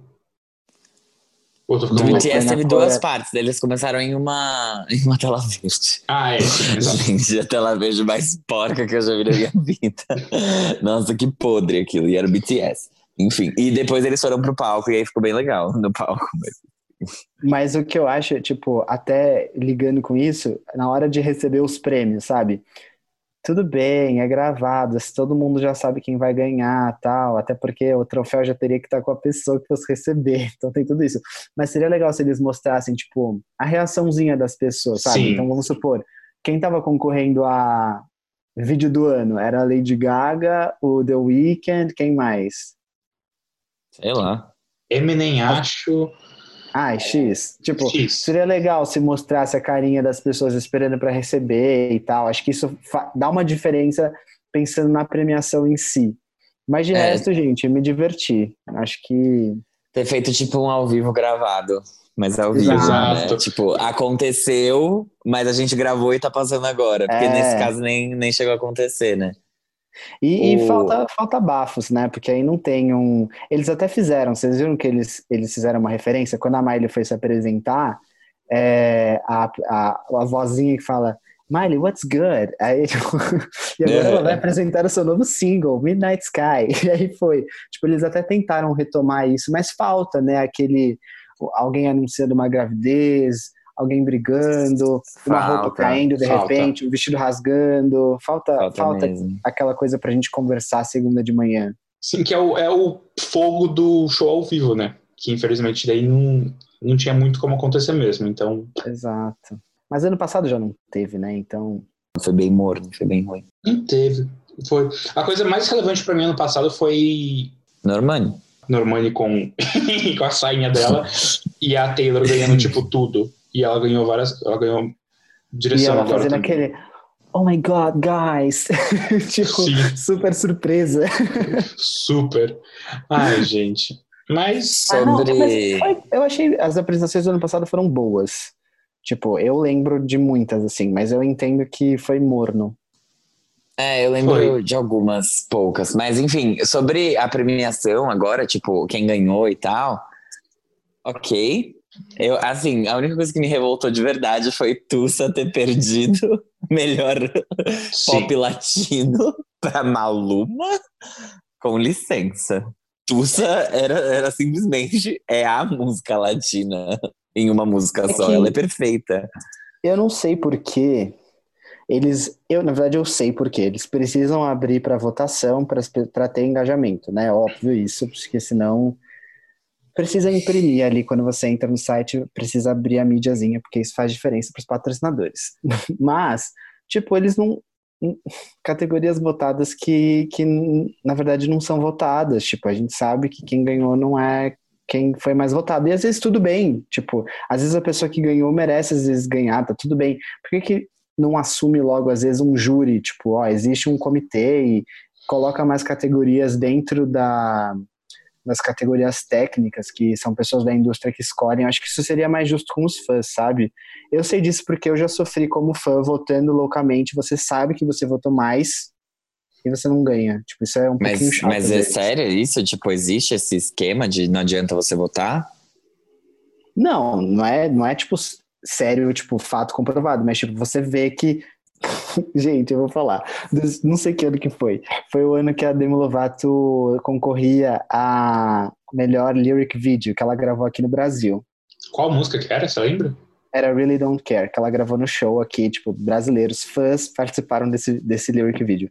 E as pessoas voltaram, tipo assim, e eles fazem contabilização de votos, entendeu? Tipo, a- os, os fã-clubes, tipo, e você sabe que, tipo, votou muito mais, muito mais, tipo assim, muito mais. Você não via no Twitter voto aparecendo, aí não, não subia a hashtag, não aparecia. E aí, tipo, quem ganha às vezes é outra banda, e tudo bem, sabe? Tipo, mas se for pra ser assim, por que, que já não anuncia logo? Tipo. É, é, assim, você falou que tudo bem porque bem. você tá condicionado a falar que tá tudo bem, mas não tá tudo bem, Não né? tá Porque isso é basicamente uma mentira. Isso é tipo. É, é porque eu é aprendi a não ligar. É, eu aprendi a não ligar, Isso entendeu? É simplesmente muito grave. Então, assim, não está tudo bem. Vamos parar de achar que está tudo tudo bem, gente. Não está tudo tudo bem às vezes. Às vezes as coisas estão erradas. Mas enfim, pelo Sim, menos no mas é Farofa que- Conceito Awards isso não acontece. O nosso comitê jurídico de uma pessoa. É, pode votar horrores lá, porque a gente não manipula nada, nada nem ninguém. Pode votar quantas vezes quiser também.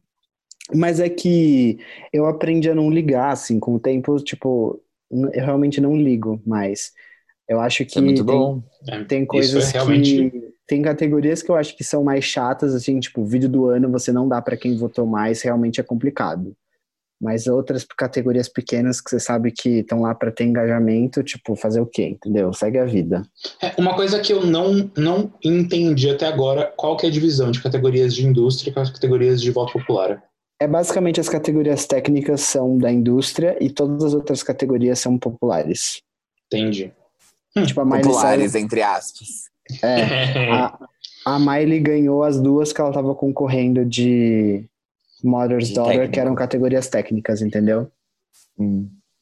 É, e isso, isso é uma coisa que me leva muito a pensar, e, e era uma coisa que eu já ia comentar aqui, então só vamos de gancho aqui, que eles indicaram, eles indicarem, por exemplo, Justin Bieber para artista do ano, mesmo que o cara não tenha feito nada de, de verde no Metacritic, aqueles, nada de bom, é, é um, querendo ou não, faz parte também deles atraírem a audiência de quem eles querem atingir, né, com o programa. Porque eles não vão indicar alguém por mérito, eles, eles vão indicar alguém porque eles precisam do engajamento do fã-clube para imprimir o banner ali e para assistir o programa na hora que passar, para os patrocinadores também terem audiência. Não deu certo, mas pelo menos o engajamento na rede social foi muito forte porque eles indicam essas pessoas que têm fanbases muito fortes também, né? BTS, por exemplo. Sim. Enfim. É, isso é, é tiro certo, né? Blackpink. Mas é que eu acho que eu, eu obviamente existe muito lobby, você tem que querer ganhar, né, esse tipo de prêmio, então você tem que, tipo, eu acho que você tem que se submeter, né? Tipo, eu não sei se, se eles escolhem. Ah, eles não escolhem você, você tem que falar que você quer. Eu acho, eu, ó, eu imagino, tá? Não tenho certeza, eu imagino que sim. Todas Tipo- as grandes são assim. Emmy, Grammy, É, eu- Oscar. é. Você submete. uma data de, tipo... Não, é que não é. Como não é. Tipo, não uma premiação do alto escalão, né? Tipo, deixou de ser depois que passou a ser voto popular, eu acho que as coisas mudaram um pouco. Então eu não sei como é que funciona exatamente. Mas eu acho que você tem que querer ser indicado sim. Então deve existir um lobby, tipo, para ser indicado e tudo mais. E, mas mesmo existindo esse lobby, mesmo eles querendo colocar pessoas para chamarem a atenção do programa, ok, a, fan, a fanbase do Justin Bieber é forte? Sim, muito, muito forte. Mas, cara, a gente tá falando de Harry Styles e a gente tá falando de Dua Lipa, que não são é, fanbases pequenas, que são tipo, eles são o momento. Eles são o momento. não, não sei o quanto foi um, um tiro certeiro deles para isso, entendeu? É, eu acho que aí tem outra questão, né? Que é tipo assim: você tem a, um hairstyles e Dua Lipa que são muito fortes, mas a Dua Lipa é tão forte assim nos Estados Unidos? Ou ela é mais forte, tipo, no resto do mundo? E aí eles falaram: não, vamos. Porque É, querendo ou não, é uma premiação americana, não, né? No é. fim do dia. é uma premiação americana, mas até aí, tipo, se a gente for ol- olhar na mesma régua, tipo, o CNCO não é tão forte lá. São cotas. Não, são tudo bem, são cotas, mas tipo, São cotas. É. são cotas.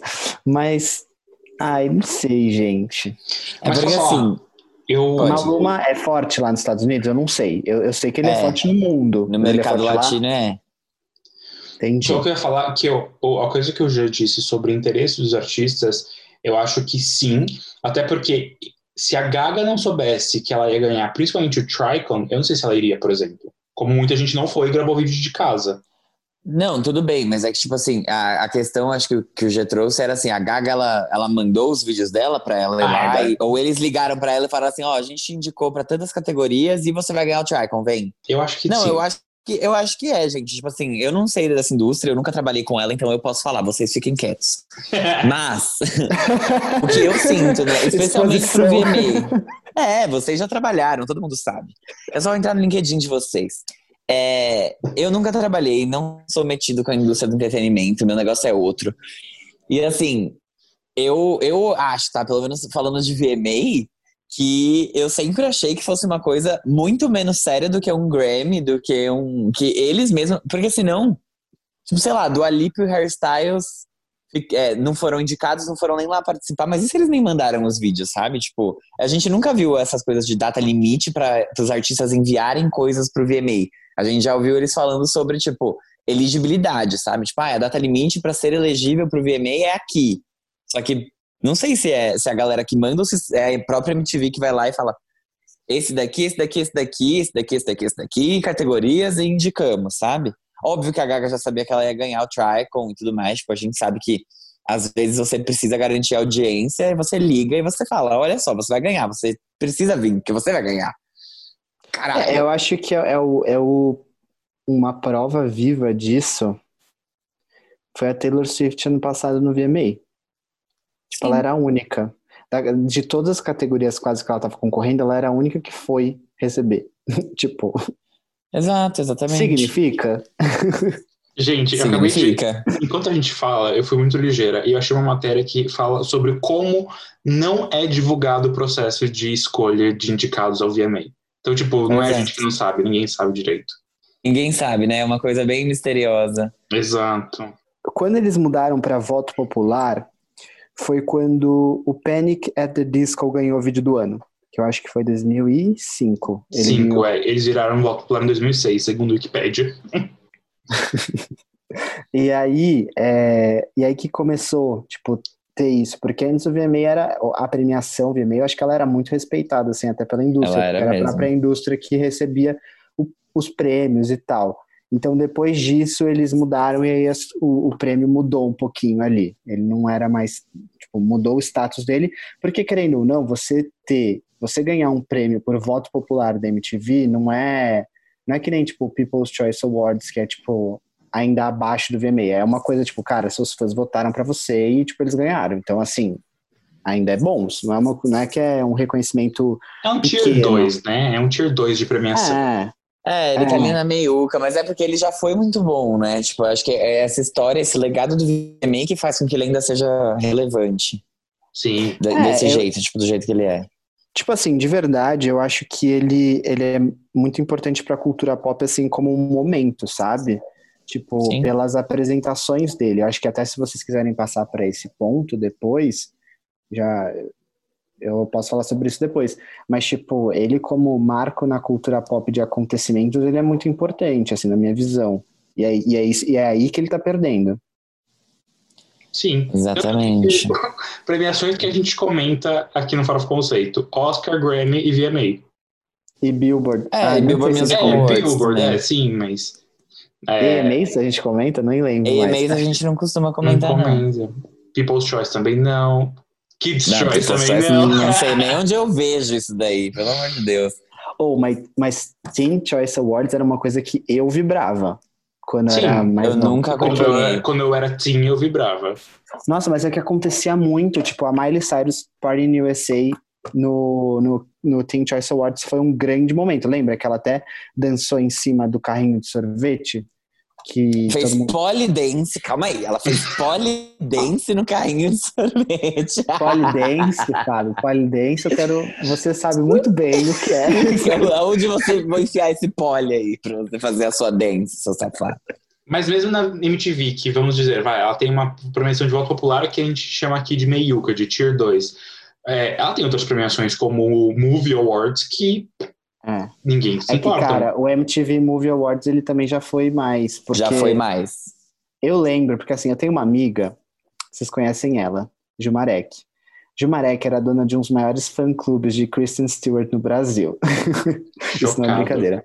E lembra que tinha, tipo, a premiação, tipo, ah, beijo do ano. No... Sim. Isso movia a internet de uma maneira bizarra. Juro por Deus, assim, tipo, é, lembra que até uma das, um dos beijos que ganhou isso, aquele beijo icônico do Homem-Aranha 2, do Tobey Maguire, lembra? Nossa, sim. Isso, tipo, então tem, tem essa cultura também, não é só o VMA que parou, tem o EMA também, que, tipo, também era, é uma premiação grande. Nossa, o EMA. Pois é, mas assim, olhando friamente, avaliando friamente, até olhando os patrocinadores que a MTV teve, ano passado eles tiveram a Toyota, não? Na performance do. Foi a Toyota na performance do, dos Jonas Brothers, Jonas não foi? Ou foi no Brothers, Billboard Music Awards? Acho que foi no VMA.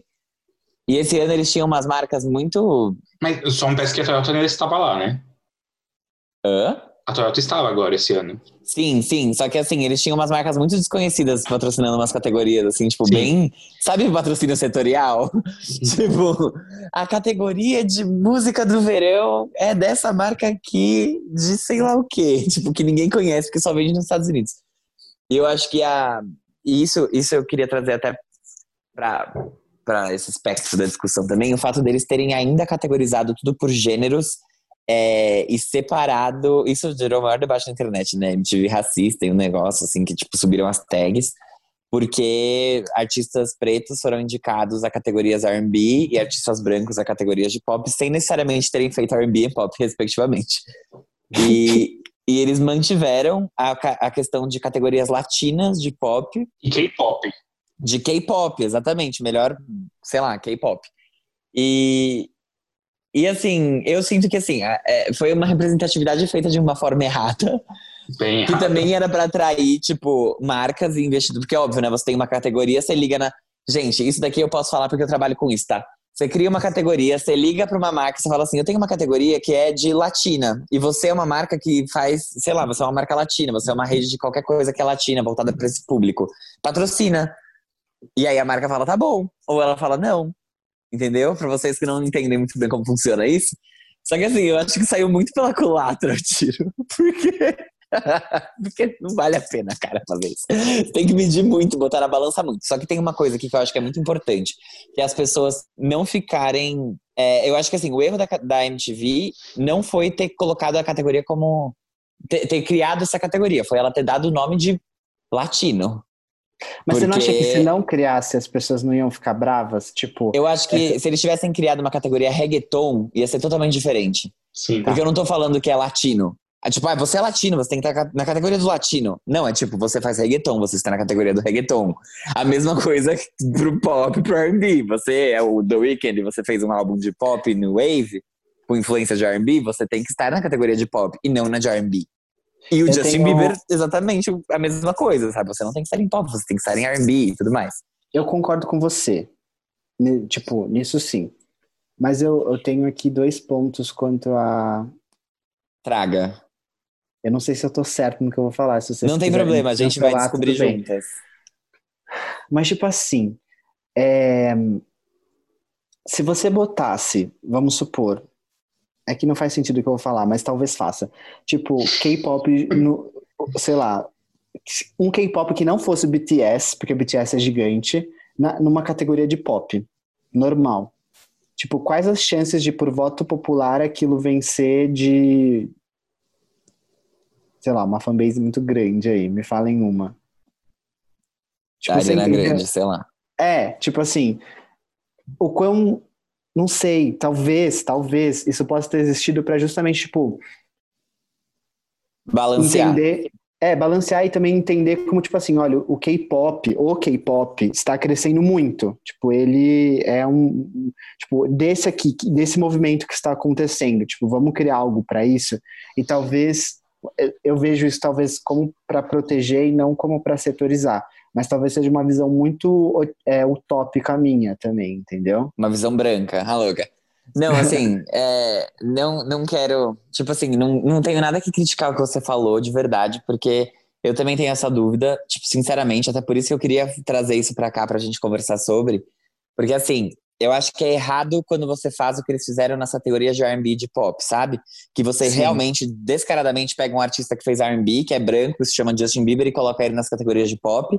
E um artista preto, que é o The Weeknd, e fez um álbum incrível, que é o Blinding Lights, e fez músicas incríveis de new wave, de pop, e com influências de R&B, você indica ele para as categorias de R&B.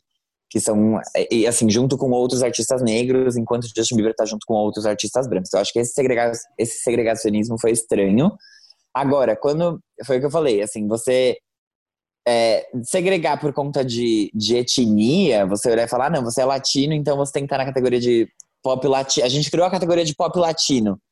Mas aí, por exemplo, sei lá, a, se a Selena Gomez fizer uma, uma música que tem influência de reggaeton, ela não pode ser indicada em pop latino? Tipo, pop latino é só para artistas latinos? É, E aí você tá- você tá segregando eles, porque a partir do momento que você cria uma categoria de pop latino, eles só podem estar em pop latino, porque mesmo que assim, às vezes inconscientemente você não tá dando a chance, sabe? Porque você fala, não, mas então aqui a gente tem que colocar Lady Gaga. E não o CNCO, porque o CNCO tá, já tá na do latino, já tá ótimo, entendeu? Ou- É, então, isso e é bem assim, problemático. Porque, e por exemplo. uma outra questão. Pode falar, pode falar. Não, é exatamente isso. Tipo, é que eu ia usar um exemplo que, que não se encaixa, mas vamos supor, se Tulsa tivesse acontecido realmente nos Estados Unidos, tipo, por que não botar isso como, sei lá, vídeo do ano, Sim, entendeu? Tipo, eu Exato. entendo isso que você tá querendo dizer. É exatamente isso. E assim, só que aí tem uma outra questão que eu acho que as pessoas de- desconhecem e acabam falando merda por não conhecer. Mas, por exemplo, ah, o BTS é, uma, é um grupo de K-pop que faz pop. E aí eles estão. Existe a categoria de K-pop. Tipo, quanto que K-pop é diferente de pop? Todo K-pop é aí- pop? Então, o próprio nome já diz, né? Vamos começar por aí. O próprio nome já diz. K-pop é pop. E pronto. Seria como eles criarem uma, uma categoria sim pop, por exemplo. Sim pop, pop, K-pop, porque é uma vertente de pop. A, grande questão é que, assim, o K-pop, ele é um. É, é como- quase como você invisibilizar a cultura de um país que, por mais que, enfim, envolva, atualmente, envolva várias discussões de apropriação cultural, né? Porque o K-pop mistura rap, mistura gêneros e, e influências de várias culturas num som que eles fazem. É um som que nasceu na Coreia, que teve influências primor- primordialmente coreanas, da própria música coreana, e que a partir dos anos 90, quando a Coreia começou a se abrir para o mercado, começou a ter essas novas influências e criar esse estilo que, que mistura tudo. Então, tipo, você olhar e falar assim que o BTS não pode estar, sei lá, não tem que existir uma categoria de K-pop, eles têm que estar dentro de pop, é, é, é perigoso também, né? Porque é você olhar para a cultura de um país, de um povo, e você olhar e falar assim, não, você faz pop. É. Cala a boca, eles não fazem pop, eles fazem K-pop. Você tem que entender o que é K-pop antes de você falar uma coisa dessa, sabe? Tipo, isso eu acho muito perigoso e foi uma coisa que me incomodou um pouco em toda essa discussão, sabe? Isso especificamente. Eu acho que é isso um pouco que eu quis dizer com o meu comentário, mas não de uma maneira tão estruturada, porque obviamente você pensou sobre isso e eu não. Mas eu acho que é um pouco isso, entendeu? Tipo, é você fingir que não existe também. Tipo assim, Uhum. é- eu acho que é uma linha tê- tênue entre, tipo, muito grande e você não sabe se você bota isso dentro das suas categorias normais ou se você criar uma categoria é necessariamente racista ou você está valorizando? Eu não sei, não tenho essa Exato. resposta e não cabe a mim dizer, mas tipo, tem que ponderar, eu acho. Às vezes eu fico fazendo metaforinhas na minha cabeça, porque é assim, é, para mim, tá? Eu sei que não, é- tem nada a ver em, em proporções e tal, mas eu acho que fica um jeito mais fácil das pessoas entenderem também.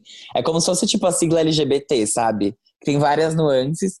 Somos todas pessoas, não tem que ter todas essas siglas, mas ao mesmo tempo é importante que elas existam para as pessoas conseguirem se identificar com alguma coisa, conseguirem se entender, se, se sentir parte de um grupo e, e, assim, e validar a existência explicar. daquilo, sabe? É, exatamente. Então, assim, a partir do. Ótimo, né? Num- Numa utopia não existiria nada disso? Não, não existiria.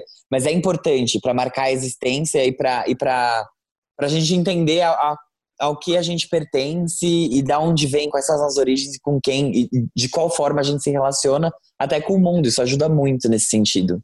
Diga, você tá quietinho porque a gente tá te interrompendo? Pode falar. Não, não, eu, tô- eu queria muito ouvir mesmo mais vocês. É, é, porque é, é muito difícil, tipo, a gente virar e falar, não, vamos categorizar ou não, não vamos categorizar. Porque de ambas as maneiras, vai ter gente que vai criticar, que foi o que aconteceu. É, eu tava até olhando enquanto a gente tava, a gente e vocês estavam falando, e tipo, K-pop teve bandas de K-pop. Só que na categoria de pop teve BTS indicado e teve BTS ganhando a categoria de pop. E o que eu acho que, na verdade, teria que ser feito de maneira mais clara é quais são os critérios para categorizar cada um, tipo, dos inscritos e dos indicados, sabe? Mas Sim. aí, meu amor, é outra história. Exatamente. Já que você falou, Eles não falam que é. Eles não falam Exato. nada, eles não falam nada. Gente, ainda bem que o, que o Farofa Conceito Awards é o awards mais transparente, porque até na hora de você votar, a gente te explica o que a gente quer que você considere. A gente te explica que a gente só indica quem tá na pauta, quem a gente falou, ou seja uma menção, seja qualquer coisa do episódio. A gente, olha, é tudo assim, ó, explicadinho pra não ter essas putarias no final. Pra não ter Ai, exato. Mas sei lá, eu acho que a MTV se podia ser falar um pouquinho mais, né, pra gente, pra gente entender É, ficar com se ajudar. Exato, exato. Acho que eles precisavam se ajudar pra gente ajudar. Tipo assim, eu, eu, eu, eu, eu estaria prestes, tipo assim, eu me mostro disposto a te defender, MTV, se você se, você se ajudar. As categorias por gênero são um pouco estranhas. Eles têm pop, hip hop, R&B, K-pop, latino, rock e alternativo. E daí, tipo, a gente entra já na sobreposição. O que, que separa de rock de alternativo? Ai, Gente, eu tenho um a fun Lorde fact. é alternativa. Vocês lembram quando o Calvin Harris estava, tipo, tem- tinha uma época, eu não sei se esse ano foi assim, eu acho que não, que tipo, eles dividiam entre tipo melhor vídeo masculino e melhor vídeo feminino. Lembro. E aí, o melhor vídeo masculino, quem ganhou foi o Calvin Harris com aquela música da com a Rihanna. Sei. Sempre This precisa is what you came for, escrita por Taylor Swift. E quem, tipo, o Calvin Harris obviamente não aparece no clipe, o clipe é estrelado pela Rihanna. E tipo, quem ganhou o prêmio foi o Calvin Harris, mas tipo, Mas é uma mulher no clipe. Porque ele é o artista masculino. Só que é, é um clipe da Rihanna, tipo, com bizarro. Ai, não sei. ah, isso me irrita. um É, pouco. mas foi bom que isso começou a acabar, né? Tipo, essa divisão por gênero, porque. Ai, gente, sério. Mas assim, uma coisa que é certa, eu acho que o saldo do VMA, é muito, do VMA desse ano foi muito positivo, considerando todos os, enfim, todos os fatores. E eu acho que também, né, o, talvez esteja na hora deles começarem a fazer umas pesquisinhas de mercado e repensarem formatos e trazerem coisas novas para conseguir barrar um pouco nessa queda bizarra de audiência. Porque se nem, assim, se nem com as redes sociais, com a questão de streaming e tudo mais, eles estão conseguindo manter a audiência estável, pelo menos, mostra uma perda de relevância que, assim, a indústria já, já vê a perda de relevância porque são as pessoas que votam, e se o público vê a perda de relevância também, aí o negócio começa a ficar meio feio. Exato. Mas é isso. Porque o, pessoal ainda vota. Imagina se não votassem. E aí, Exatamente. Eu tenho um ponto, tá? Aí, quem tá nesse podcast faz um tempo já lembra que, que Guilherme Bittar fez parte dele. E ele fala uma coisa que eu concordo muito. Eu acho que os artistas, no geral, estão muito preguiçosos. Porque assim, tudo bem que a audiência tá caindo, mas num momento de pandemia, qual que é o ambiente que eles têm para divulgarem as coisas que eles estão lançando? Tipo, antes no VMA as pessoas paravam, e não faz muito tempo, tipo assim, seis, seis anos atrás, a Taylor Swift lançou é, Shake It Off ao vivo lá no VMA, entendeu? Tipo, por que, que ninguém faz isso hoje em dia? Tipo, por que, que isso não tá acontecendo? Tipo, Wet Ass Pussy é uma música que tá em primeiro lugar agora e ela- eles não performaram lá. Tipo, como assim? É Como assim verdade. isso não aconteceu? Tipo, quando a Beyoncé lançou o, o Beyoncé, foi a Beyoncé que ela fez isso, e com Lemonade Foi. também, eu não lembro mais. Tipo, ela já tinha lançado, ok, já tinha acontecido, ela foi e fez um medley e cantou as músicas dela. Tipo, por que, que isso não tá acontecendo? Por que, que os artistas não estão fazendo mais questão de ir lá performar? Eu não sei. Tipo Também assim, não sei, mas isso, isso de maneira geral, né? Tipo, até mesmo em Grammy, por exemplo, tem muito artista que não tá indo. Antes era É. tipo, 100% dos indicados estavam lá, dando a cara a tapa pra ganhar ou pra perder. E agora não. Muita gente não tá indo. Hoje rola muito boicote, né? Hoje. Eu acho isso legal, eu acho isso bom. acho isso bom. No dia que eles forem transparentes, como o Farofa Conceito Sim. Awards, quem sabe não pare, né? Não, Sim. eu acho que tem isso, tem isso, mas também não é que eles estão fazendo outras coisas para promover, entendeu? E eu não gosto muito disso. Tipo, eu, eu valorizo muito do Alipa por ter promovido Don't Star Now do jeito que ela promoveu, ou então Halsey como promoveu Without Me. Falta isso. E eu acho que o Falta. VMA perde por causa disso também, entendeu? Sim. Tipo, No caso, por exemplo, a Dua ter a Dua ou o Harry terem boicotado, boicotado o VMA é muito justo por conta de tudo que aconteceu. Lógico. Mas é, outros artistas, tipo, podiam estar lá, sabe? Podia mesmo. Exato. Eu acho que o Maroon 5 boicotou o VMA durante muito tempo. E aí eles só voltaram quando eles foram performar Sugar e ainda performaram do lado de fora. Só que assim, tudo bem, você pode não concordar com a premiação, mas você pode fazer que nem eu. Não ligo mais pros prêmios, mas eu ligo pro Sim. show. Tipo, faça o seu show. Tipo, vai lá. Faz pela farofa pra você acontecer, entendeu? Cadê Sim. ali aquela, aquela al- alguém chegando com a roupa toda de jeans, uma briguinha ao vivo, um beijo na boca, tipo, cadê? Ah, a gente pode encerrar, né? Sim. Eu só queria fazer dois comentários, então, encerrando. Um que você falou que há seis anos a Taylor abriu com Shake It Off. Na verdade, foi há três anos com Look What You Made Me Do. Não, ela foi com Ela fez Shake It Off. também, Ela tipo, fez. abrindo, Mas é que eu- hoje eu acho que ela não abriu. Eu acho que ela não abriu. Acho que foi uma das últimas apresentações. foi a segunda. Foi? Mas ela lançou a música lá, isso que eu não lembro. Não. Então, é isso Não, que... Já Gente, tinha saído. Ela- o que ela lançou foi Look What You Made Me Do, em 2017. Exato. Clipe. Exato. Brau. Mas enfim, e a segunda coisa que eu queria comentar, que era um gancho de um tempo atrás que eu demorei pra falar, mas do que tá acontecendo em relação a é, essa quebra de gêneros, né? Tipo, ai, melhor artista ou melhor vídeo masculino e feminino. É, e tá- isso está começando também a andar um pouco pro lado de atuação. Então o Festival de Berlim já anunciou que a próxima premiação deles não vai ser melhor ator, melhor atriz, vai ser melhor performance principal e melhor performance secundária, que seria né, o coadjuvante. Então, eu acho que isso é uma coisa que só caminha para tipo realmente quebrar de vez, sabe, essa não quebrar, mas Dualidade. acabar com essa quebra, na verdade. Eu, eu acho interessante e válido, eu só fico chateada porque são menos prêmios. Sim, tipo, vai São ser uma menos competição prêmios, muito, é. vai ser uma competição muito maior. E eu acho que quanto maior a competição, mais bizarro fica, porque os critérios ficam mais ridículos pra saber quem vai ganhar. É, e eu tenho muito medo de, assim, de, mano, lobistas, né, louca? Eu, acho, eu sinto que isso abre um precedente, óbvio, é super importante, mas eu acho que abre um precedente para você ter, a, de fato, criação de cotas dentro das categorias, sabe? De tipo, ah, não, mas a gente tá com três homens e duas mulheres. E agora? Ano que vem tem que ser três mulheres e dois homens. E tem que ser pelo menos X% dessas indicações de pessoas pretas, ou um asiático, ou não- sabe? Tipo, eu sinto que a galera vai começar a ficar tipo, vamos fazer isso aqui virar o Black Eyed Peas, a gente traz um monte de diversidade pra cá, porque Latin senão a galera vai boicotar. Só que aí você, sabe quando você perde um pouco da autenticidade, né? Sim. Eu tenho, eu tenho receio só com relação a isso. E também porque, assim, querendo ou não, as cúpulas continuam sendo homens brancos que vão ficar decidindo quem merece, quem não merece. Entendeu? Eu acho que existe um, E todo um trabalho. Justice. Exato, homens brancos é Victoria Justice, obviamente. Então, assim, eu acho que, assim, que, que é uma mulher de bigode, né? Se vocês sabem da bio dela no Twitter, Victoria Justice é uma mulher de bigode. Mas eu acho que, assim, é, é algo que, que é válido a gente começar, mas eu sinto que tem que ter um trabalho bem forte em várias outras frentes também pra que Com efetivamente certeza. dê certo. Adoro virar política aqui nesse podcast, falando sobre Não é questões só- sociais. Não é só virar e falar, ai, vamos mudar para ser mais inclusivos. É. Tá, mas tipo, mudou a categoria, mas os indicados continuam. Exato, tipo... Enfim. é. Ai, gente. Só um comentário final, mais um final. O que, que foi? Acho que não nem precisa, só pra gente acabar com essa imagem terrível na cabeça. Black Eyed Peas com aquelas calças brilhantes. Mano, Ai. simplesmente o saco deles brilhando, assim, tipo, nada a ver. Gente, eu não Ai, sabia que eles iam credo. acabar. Eu não sabia que eles iam acabar com, a apresen- com o show. Tipo, eu achava que ia ser, sei lá, outra pessoa. Eu tava tipo, e aí, o que, que vai acontecer agora? E aí acabou, eu fiquei. É isso? Black Eyed Peas sem Fergie Sim, e com, e com um pau brilhante, sabe? Nossa. Ai, pelo amor de Deus. Ai, é a segunda vez que eu passo com, tipo, isso, assim, com Black Eyed Peas. No Rock in Rio foi a mesma coisa. Foi legal, tal, tipo, eles têm hits e eles mandam bem, é, tipo, mas... Não.